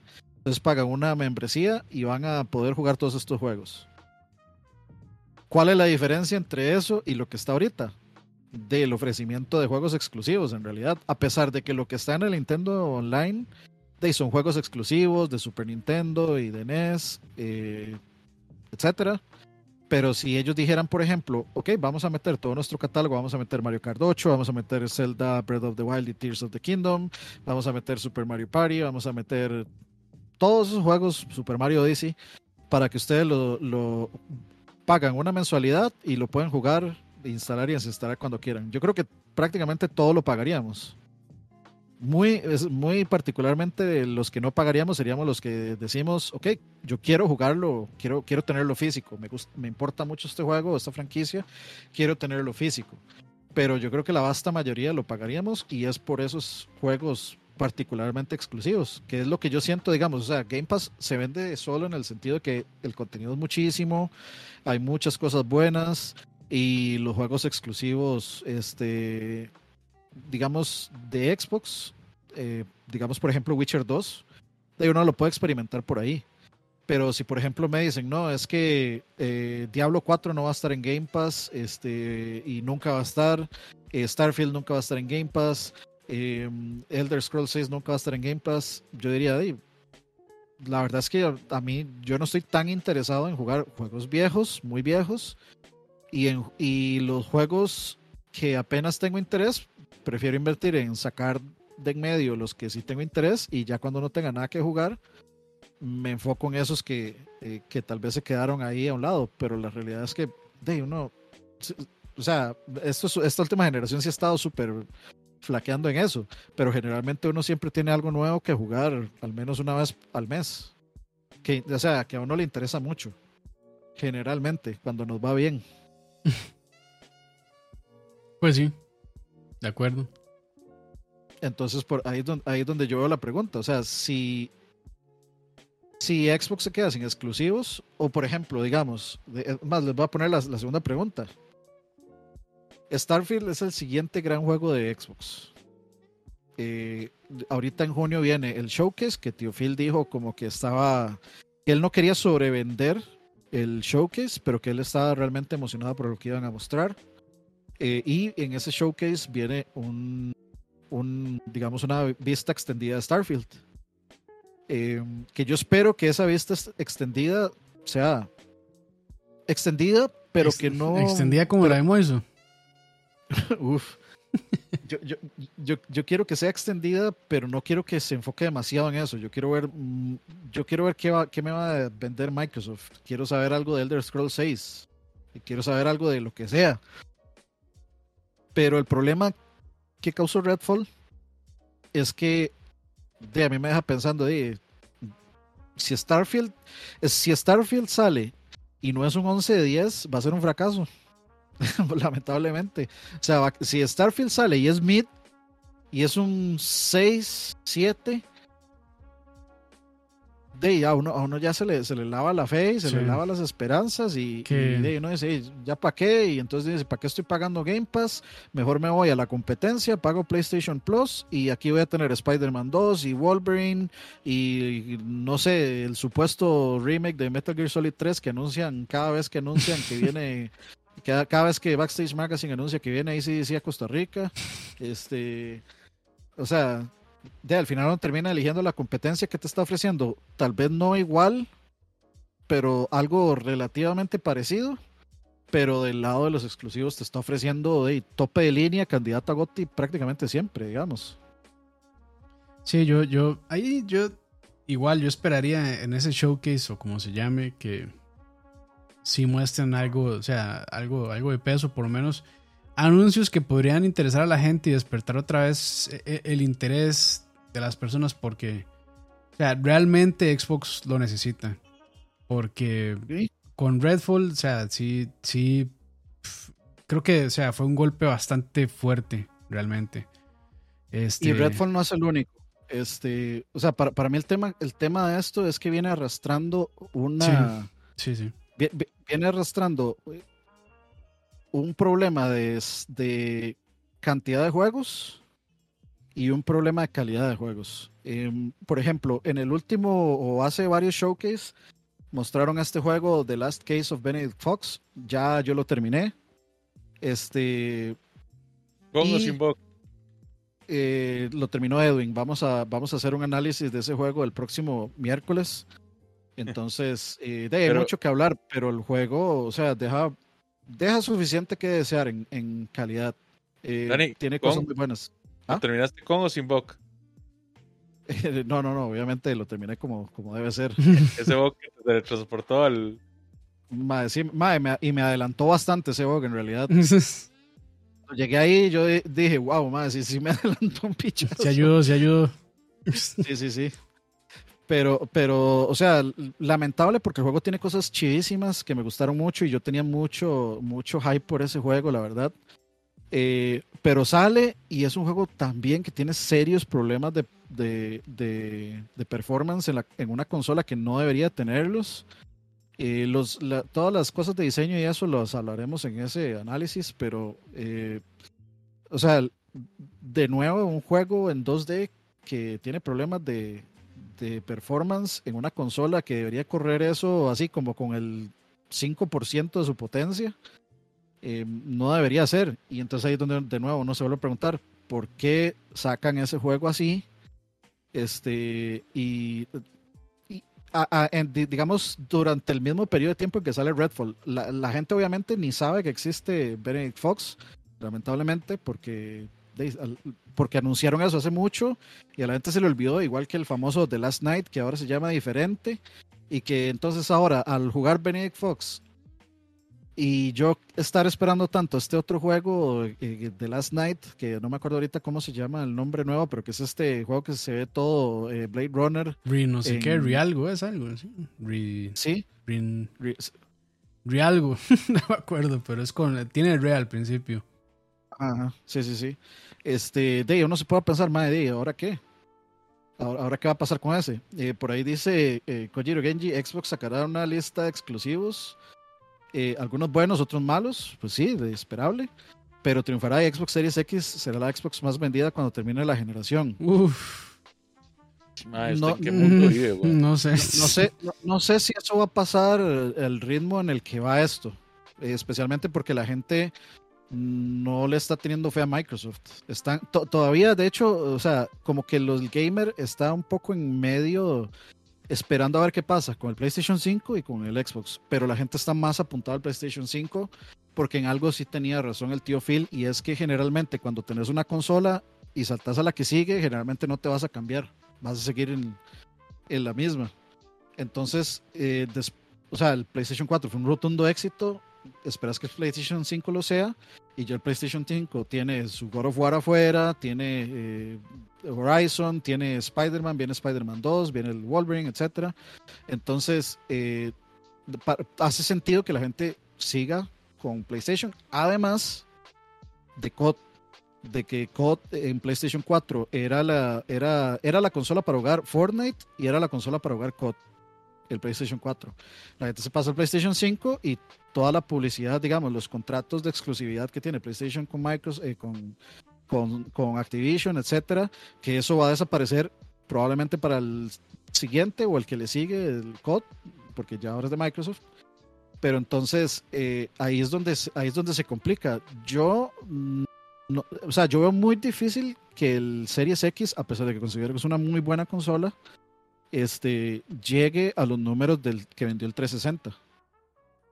Ya veremos. Está, está, difícil, ya, verdad. Ya, veremos, pero ya se les hizo muy tarde para, para avanzar, digamos. Es que, o sea, ya, se, les hizo muy tarde para llegar a ese número. ¿Cuánto tiene la generación actual? ¿Tres, cuatro años? Eh, tres, creo. ¿Tres? O sea, sí, no, ya. Eh, depende, de, depende de qué consideres generación actual, ¿verdad? De Cuando salió el, 5. Series X y el, el 5 y Series X, sí. El Switch tiene como 8 años ya. No, el Switch tiene 7. 7. Pero el Switch salió, creo ah, que. Es que el Switch es como que como está en el medio. Entonces, de hecho, no. El, Switch está dos generaciones atrás. Ya, Nintendo logró quedarse dos generaciones atrás seguidas. Sí, no, ya, ya, ya, o sea, eh, ya, ya Nintendo ya logró este, estar a la altura del, de este, del Xbox tiene tres años. Tiene tres años. Salieron, bueno, no, tendría tres años en noviembre de este año. Sí, noviembre del 2020. es, que, es que también el inicio creo que marca mucho la pauta, realmente. Entonces yo claro. lo, veo difícil, la verdad. Y en, y en eso el PlayStation también va mal. O sea, va menos mal que el resto, pero no va tan bien como debería ser, a pesar de que dicen, eh, eh, en esta época vendió más que el PlayStation 4 cuando salió en esta misma época, sí, pero o sea, hay que ver la, intención de compra, es muy importante. Eh, también por ahí menciona Kojiro Genji, ya han sacado muchos juegos exclusivos de calidad. Pentiment, que sí, ya lo mencionamos. High on Life y Hi-Fi Rush. High on Life, lamentablemente. ¿Quién, jugó eso? O sea, esa es la cuestión. ¿Quién, jugó eso? nadie. Ahí, ahí, voy. Ese es un problema. Eh, digamos, eh, Pentiment es un juego super nicho. High on Life es un juego que lamentablemente, bueno, yo no lo he jugado. Este, pero pasó bastante desapercibido, aunque tiene muy buena recepción. Y Hi-Fi Rush para mí es candidato a GOTY. Y, es, y, y sí lo han jugado bastante gente, pero ya, digamos, desapareció del radar de la mayoría de gente. Ya no están hablando de Hi-Fi Rush, porque llegó de Don Zelda. Y luego de que llegue Don Zelda, ahorita vamos a ver. Es más, ya es, Survivor. ¿Quién está hablando ya de Survivor? Nadie, ya. Sí, porque, de, porque salió Zelda. igual, es, igual Nadie está hablando de Hogwarts Legacy tampoco. Nadie está hablando de... Y, bueno, y, Hogwarts Legacy fue un hitazo. ¿Cuánto vendieron? Como 10 millones o más. Sí, sí, sí, le, fue súper bien. Pero, digamos, eh, Hogwarts Legacy dejó de oírse cuando salió Jedi, eh, Jedi Survivor y Jedi Survivor dejó de oírse cuando salió eh, Zelda. Sí. El Ahora- problema fue que fue como una, una, una diferencia como de una semana y media, ¿verdad? Lo que tuvo. Y con Zelda pasa, con Ze- Zelda es el único otro juego que tiene lo mismo que Elden Ring, que todo, que van a hablar del juego todo el pinche año y uno se va a hartar de que estén hablando del mismo juego. Pero, o sea, Elden Ring lo logró y, y con Zelda ya había pasado en Breath of the Wild, digamos. Sí. Entonces la gente va a seguir sacando videos y memes y la gente va hasta que tal vez, digamos, saquen tanto que la gente se arte y ya diga, no, no, ya no quiero saber más de Zelda. Y entonces ahí empieza a morir la, la, la- digamos, este, como el hype por el juego. Pero bueno, vamos a ver, la otra semana, el miércoles, a las, creo que es a las 2 de la tarde, hora local de Costa Rica, eh, va a haber un PlayStation Showcase de una hora que ya la gente lo está hypeando, que, que, que hay que ver qué van a mostrar. Y PlayStation necesita urgentemente ya mostrar madre, algo también. Eso, eso va a ser, eso va a ser Final Fantasy XVI, más que todo. Eh, no, no, no. Dijeron Estoy- que sí. Estoy seguro que, que el principal, digamos, el, el principal grueso, como le gusta a Campos, va a ser Final. Fantasy VI, porque para PlayStation Final Fantasy XVI es casi, casi como un, como un main party de ellos. Sí, pero yo creo que van a hablar, yo creo que van a hablar de Final 7 Rebirth. Porque ya es hora. Porque ese juego se supone que sale este año también. Entonces, eh, está eso y luego está el showcase de Xbox en junio. Y mucho, o sea, mucho de, de lo que estamos hablando va a depender de esos dos, porque Sony tampoco, Sony no es que está bien tampoco, o sea, Sony también anda este medio en la calle y también con una reputación súper flaca por todos estos malos ports de PC. El de, o sea, sacan de Us Us, 1 en sí. PC y sale terrible. Que de, ya supuestamente lo que arreglaron y ya corre bien. Este, y luego For- sacan. Forspoken era de exclusivo. Mm, Sí, más o menos. Sí, Creo que sí, creo que no salió para ninguna Sí, otra consola. claro. Sí, pero igual ahí, la, igual ahí la, la cagada más de Square Enix, la verdad. Totalmente. Sí, pero igual siempre se la achacan a Sony. Entonces, eh, eso, eso, ey, ey, es exclusivo, Sí, yo- tome, ey, lleve. Sí, yo, ahí yo, yo, o sea, yo, yo no diría tanto Sony más Square Enix, pero sí, sí, también tienen parte de la culpa, diría yo. Dice Bueno. Tony que no, porque ya Final 16 tuvo su show. Yo pienso eso. O sea, este, este showcase de una hora, generalmente los que son buenos son los que duran así como 40 minutos, una hora. Yo creo que va a ser como el mini E3 de Sony. eh, y donde sí van a tirar como cierta carnita al asador primero, porque ya se necesita. O sea, ya la gente está así como. "Mae, yo necesito información de Spider-Man 2, quiero saber de Wolverine, Mm. dónde está Final Fantasy VII Rebirth, eh, que ese juego se supone que verano. sale, Pero bueno, de, que sale este de- año y de todo. Sony yo creo que podemos hacer un programa similar, la verdad. Porque Yo- siento, que se lo Yo merece. ya por eso no espero nada, nada de esas conferencias, de nadie, de ninguno de los tres. No espero absolutamente nada. Prefiero quedar sorprendido a quedar decepcionado como probablemente voy a quedar. Entonces, Sí. a- aprendí a, a- a hacer mi coraza. A mantener la calma. Exactamente. Sí. Yo, yo no estoy esperando nada, sí, este, pienso, sí voy a hacer, voy a hacer retransmisión del, del showcase el miércoles para que me acompañen. y No sé, no sé si ustedes van a poder, pero si no, obviamente el miércoles a las 2 de la tarde. Ah, creo. no, que va. Voy a ver, voy a ver, yo te confirmo.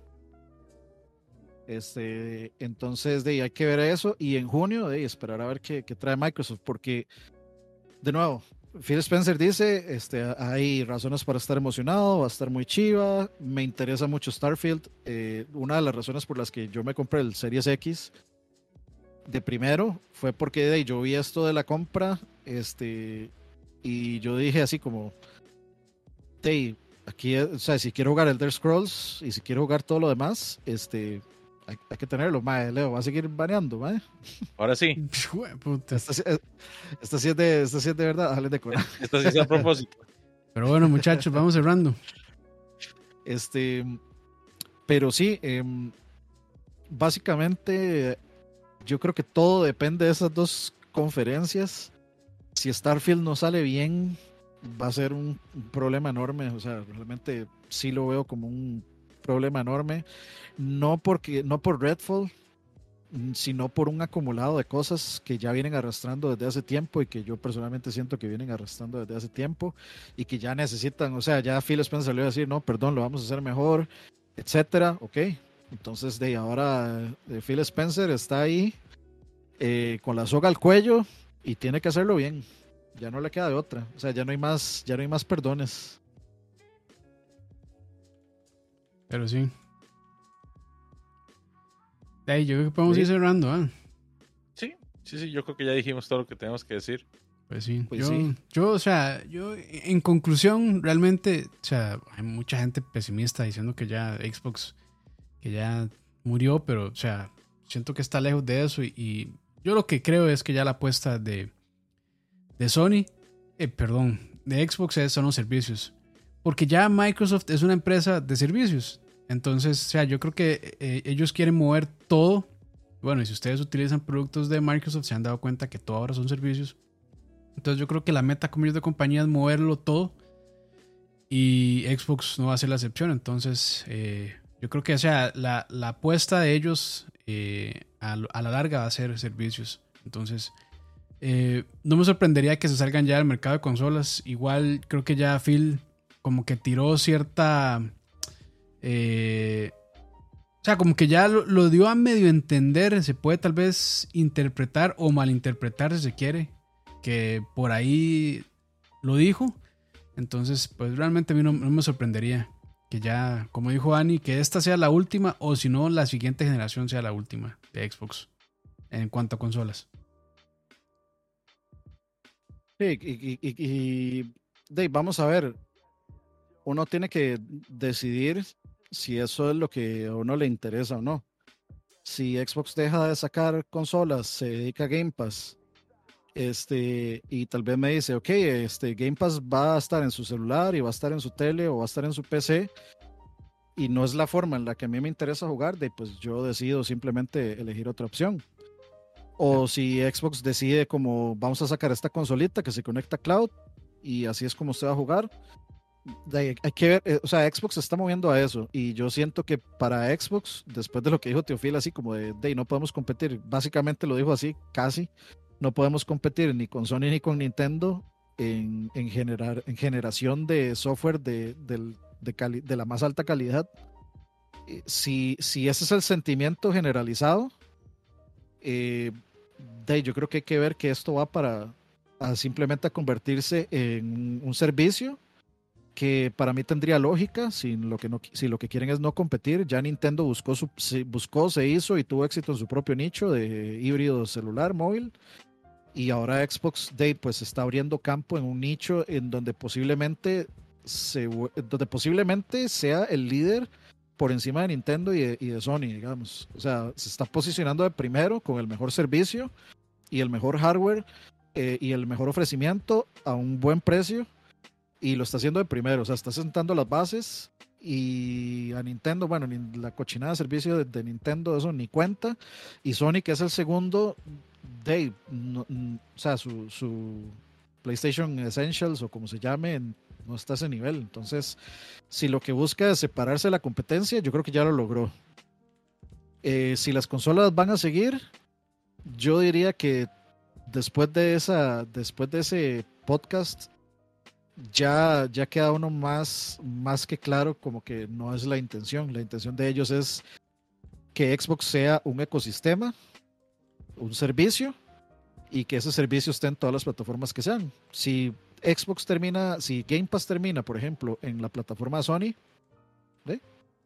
pues gana, gana, gana Xbox vendiendo su, su ecosistema. Y por otro lado, hey, pues está PlayStation vendiendo consolas, que eso es lo que les interesa.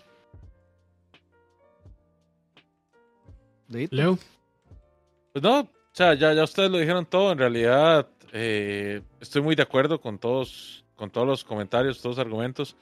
Yo sí creo que en determinado momento Xbox y Microsoft van a, enfocarse más en la parte de servicios. Puede que den una opción de software, eh, de hardware, porque de, no quieren dejar a, a esa parte del nicho que ya tienen amasado, que tampoco debe ser como muy, muy reprochable. Pero sí creo que sí van a mermar un poquito en el high-end del, del hardware como tal. y se van a enfocar más en, en el software delivery, en, la forma de servicio que, que, que tienen. Eh, y no, de mi parte, pues agradecerle a todos los que nos han acompañado hasta esta hora. Eh, es un gusto, como siempre, compartir con ustedes, con Campitos, con Dani. Recuerden que estamos en todas las plataformas de podcast, ahí nos pueden encontrar. Estamos en redes sociales como Facebook, como YouTube, como Instagram. Y sí. ya. eh, nada, eh, a Gerardo, por ahí que mencionaba la Surface. De, es, la, la, Surface es una laptop prácticamente, es un dispositivo de múltiples utilidades que a una persona le sirve más. Entonces, ah, pero era, la, la, es que está, está haciendo una, ahí es una falacia de falsa comparación, porque no se puede comparar un, un, una consola contra una laptop que a la consola le están saliendo con pérdida que a una laptop que sí le están sacando ganancia. Además de que ellos ganan de los servicios de que, de que están vendiendo en esa laptop, porque viene incluido con Windows, viene incluido con Office, eh, Office y todo lo demás. Entonces, pues de, es, es, un mercado diferente donde sí pues tienen chance de ganar un poco más que con consolas. Porque la consola, sí, es que... la, las consolas de Xbox, o sea, siempre el negocio, a diferencia de Nintendo, las consolas siempre han salido con pérdida y ellos recuperan las pérdidas de ese hardware con la venta de los juegos.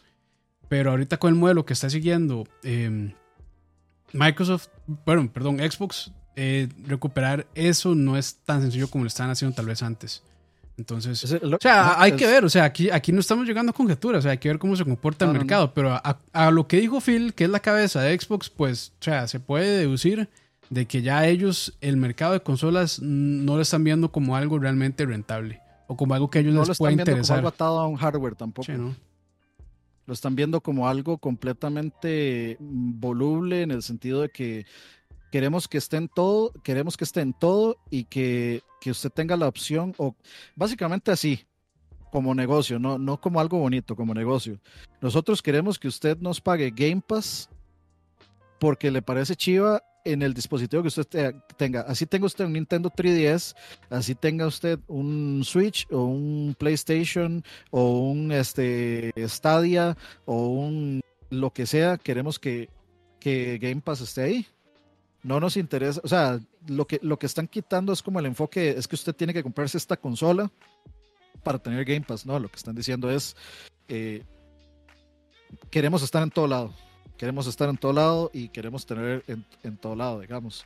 Porque sí, o sea, una, una un, el nicho gamer o el sector gamer te puede comprar una laptop, pero una laptop te la compra la vasta mayoría son este sectores eh, de uso cotidiano, no gamers digamos, o sea, un, un, un que dicen que llamemos gamer a, no necesita poner que, dicen no que llamemos a, a, a, a, cómo se llama Michael y para qué, o sea, va a decir lo mismo.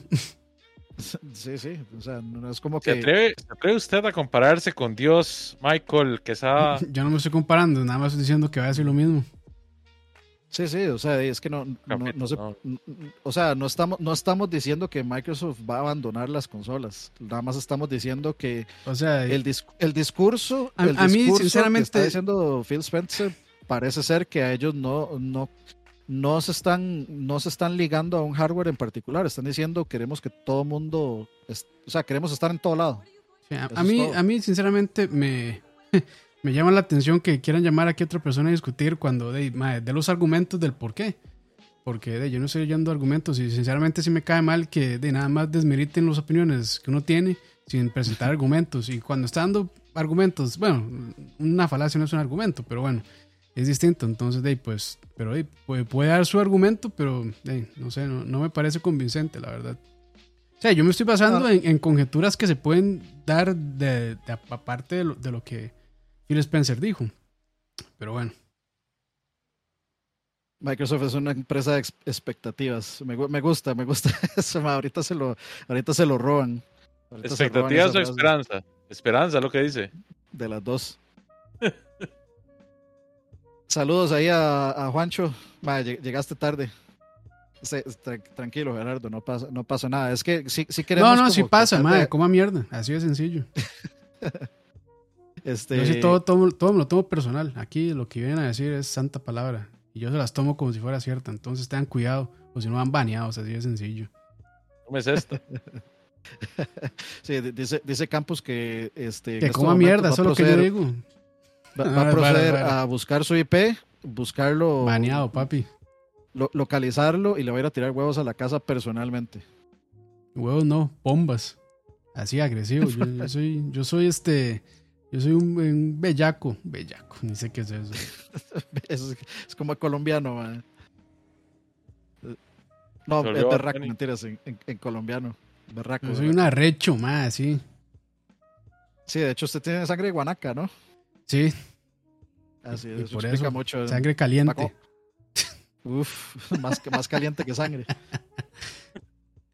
Pero bueno, no, no, lo, llaman ahí. Ah, no, estoy bien, estoy bien. Eh, y no, no, pues nada, yo creo que era necesario realmente hablar sobre Xbox porque es uno de los jugadores importantes de la industria y pues, o sea, a mí, sinceramente, lo que más me llama la atención fue esa entrevista que dio Phil Spencer, que, o sea, no sé si, si decirle pesimista o no, pero, o sea, tampoco se veía como muy que también lo agarraron creo que en un momento complejo a él para hacer esa entrevista. Entonces, pues, dijo cosas que, de que se pueden analizar y que también, de, tal vez, si uno es muy fan de Xbox, pues tal vez podría sentirse un poco como desanimado, creo yo, con lo que él decía. Pero, o sea, sinceramente, o sea, yo creo que no hay tanto como por desanimarse. Las empresas tienen altos y bajos y ahorita Xbox tiene, está en un periodo un tanto bajo. De que darle chance a que se recupere. Este, y ojalá que se recupere pronto y que pues vuelva a sacar buenos juegos. Que al final de cuando salen buenos juegos, pues es una ganancia para todos.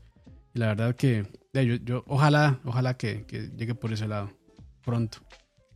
Sí, sí. Y así, para cerrar rapidísimo, lo único que pienso decir es que, o sea, sí, es cierto eso que dice Campos, como que de, llega en un momento incómodo. Sí, siento que lo que dijo es como que tal, vez yo no lo tomé de negativo, nada más lo vi como que, como, como para abrir los ojos de cuál es la visión que tiene Microsoft en caso de que tal vez uno esté creyendo que las cosas son como siempre, porque yo creo que esta generación Switch, incluyendo el Switch, PlayStation 5 ha sido la única consola que se ha mantenido como con este, con este funcionamiento de siempre, de toda la vida. Y Microsoft y Nintendo eh, de agarró cada quien por su lado, algo así como la, imagen de Toreto y, el mae este que se murió de Fast and Furious, que se van por caminos así, eh, opuestos. Entonces yo, yo, así es como lo veo, como nosotros eh, estamos, nos estamos enfocando yo en hacer ocupo, lo que queremos. Yo se ocupo cerrar ya, más, perdón. Sí, sí. No, no, vámonos. Vámonos entonces. Dino, gracias a toda la gente que estuvo por ahí conectada. Este, yo me despido, gracias por escucharnos y también se escuchan por Spotify, pura vida. Dani. Nos vemos, eh, ya saben, la próxima semana al stream de, del PlayStation Showcase. Y este, Dave, yo creo que el siguiente podcast que sigue sería de música, a menos de que pase algo masivo en algún, en, algún lugar. Eh, pero estén atentos a las redes, ahí estamos publicando y streameando este, Leito los lunes, yo los martes, miércoles de co-op, etcétera. Y nos vemos. Recuerden el miércoles análisis de Benedict Fox. Nos vemos, muchachos. Leito, ya se despidió, no sé, o si quieres decir algo más. Despedí hace como 20 ah, minutos. bueno, adiós entonces, pura vida. Chao. Nos vemos.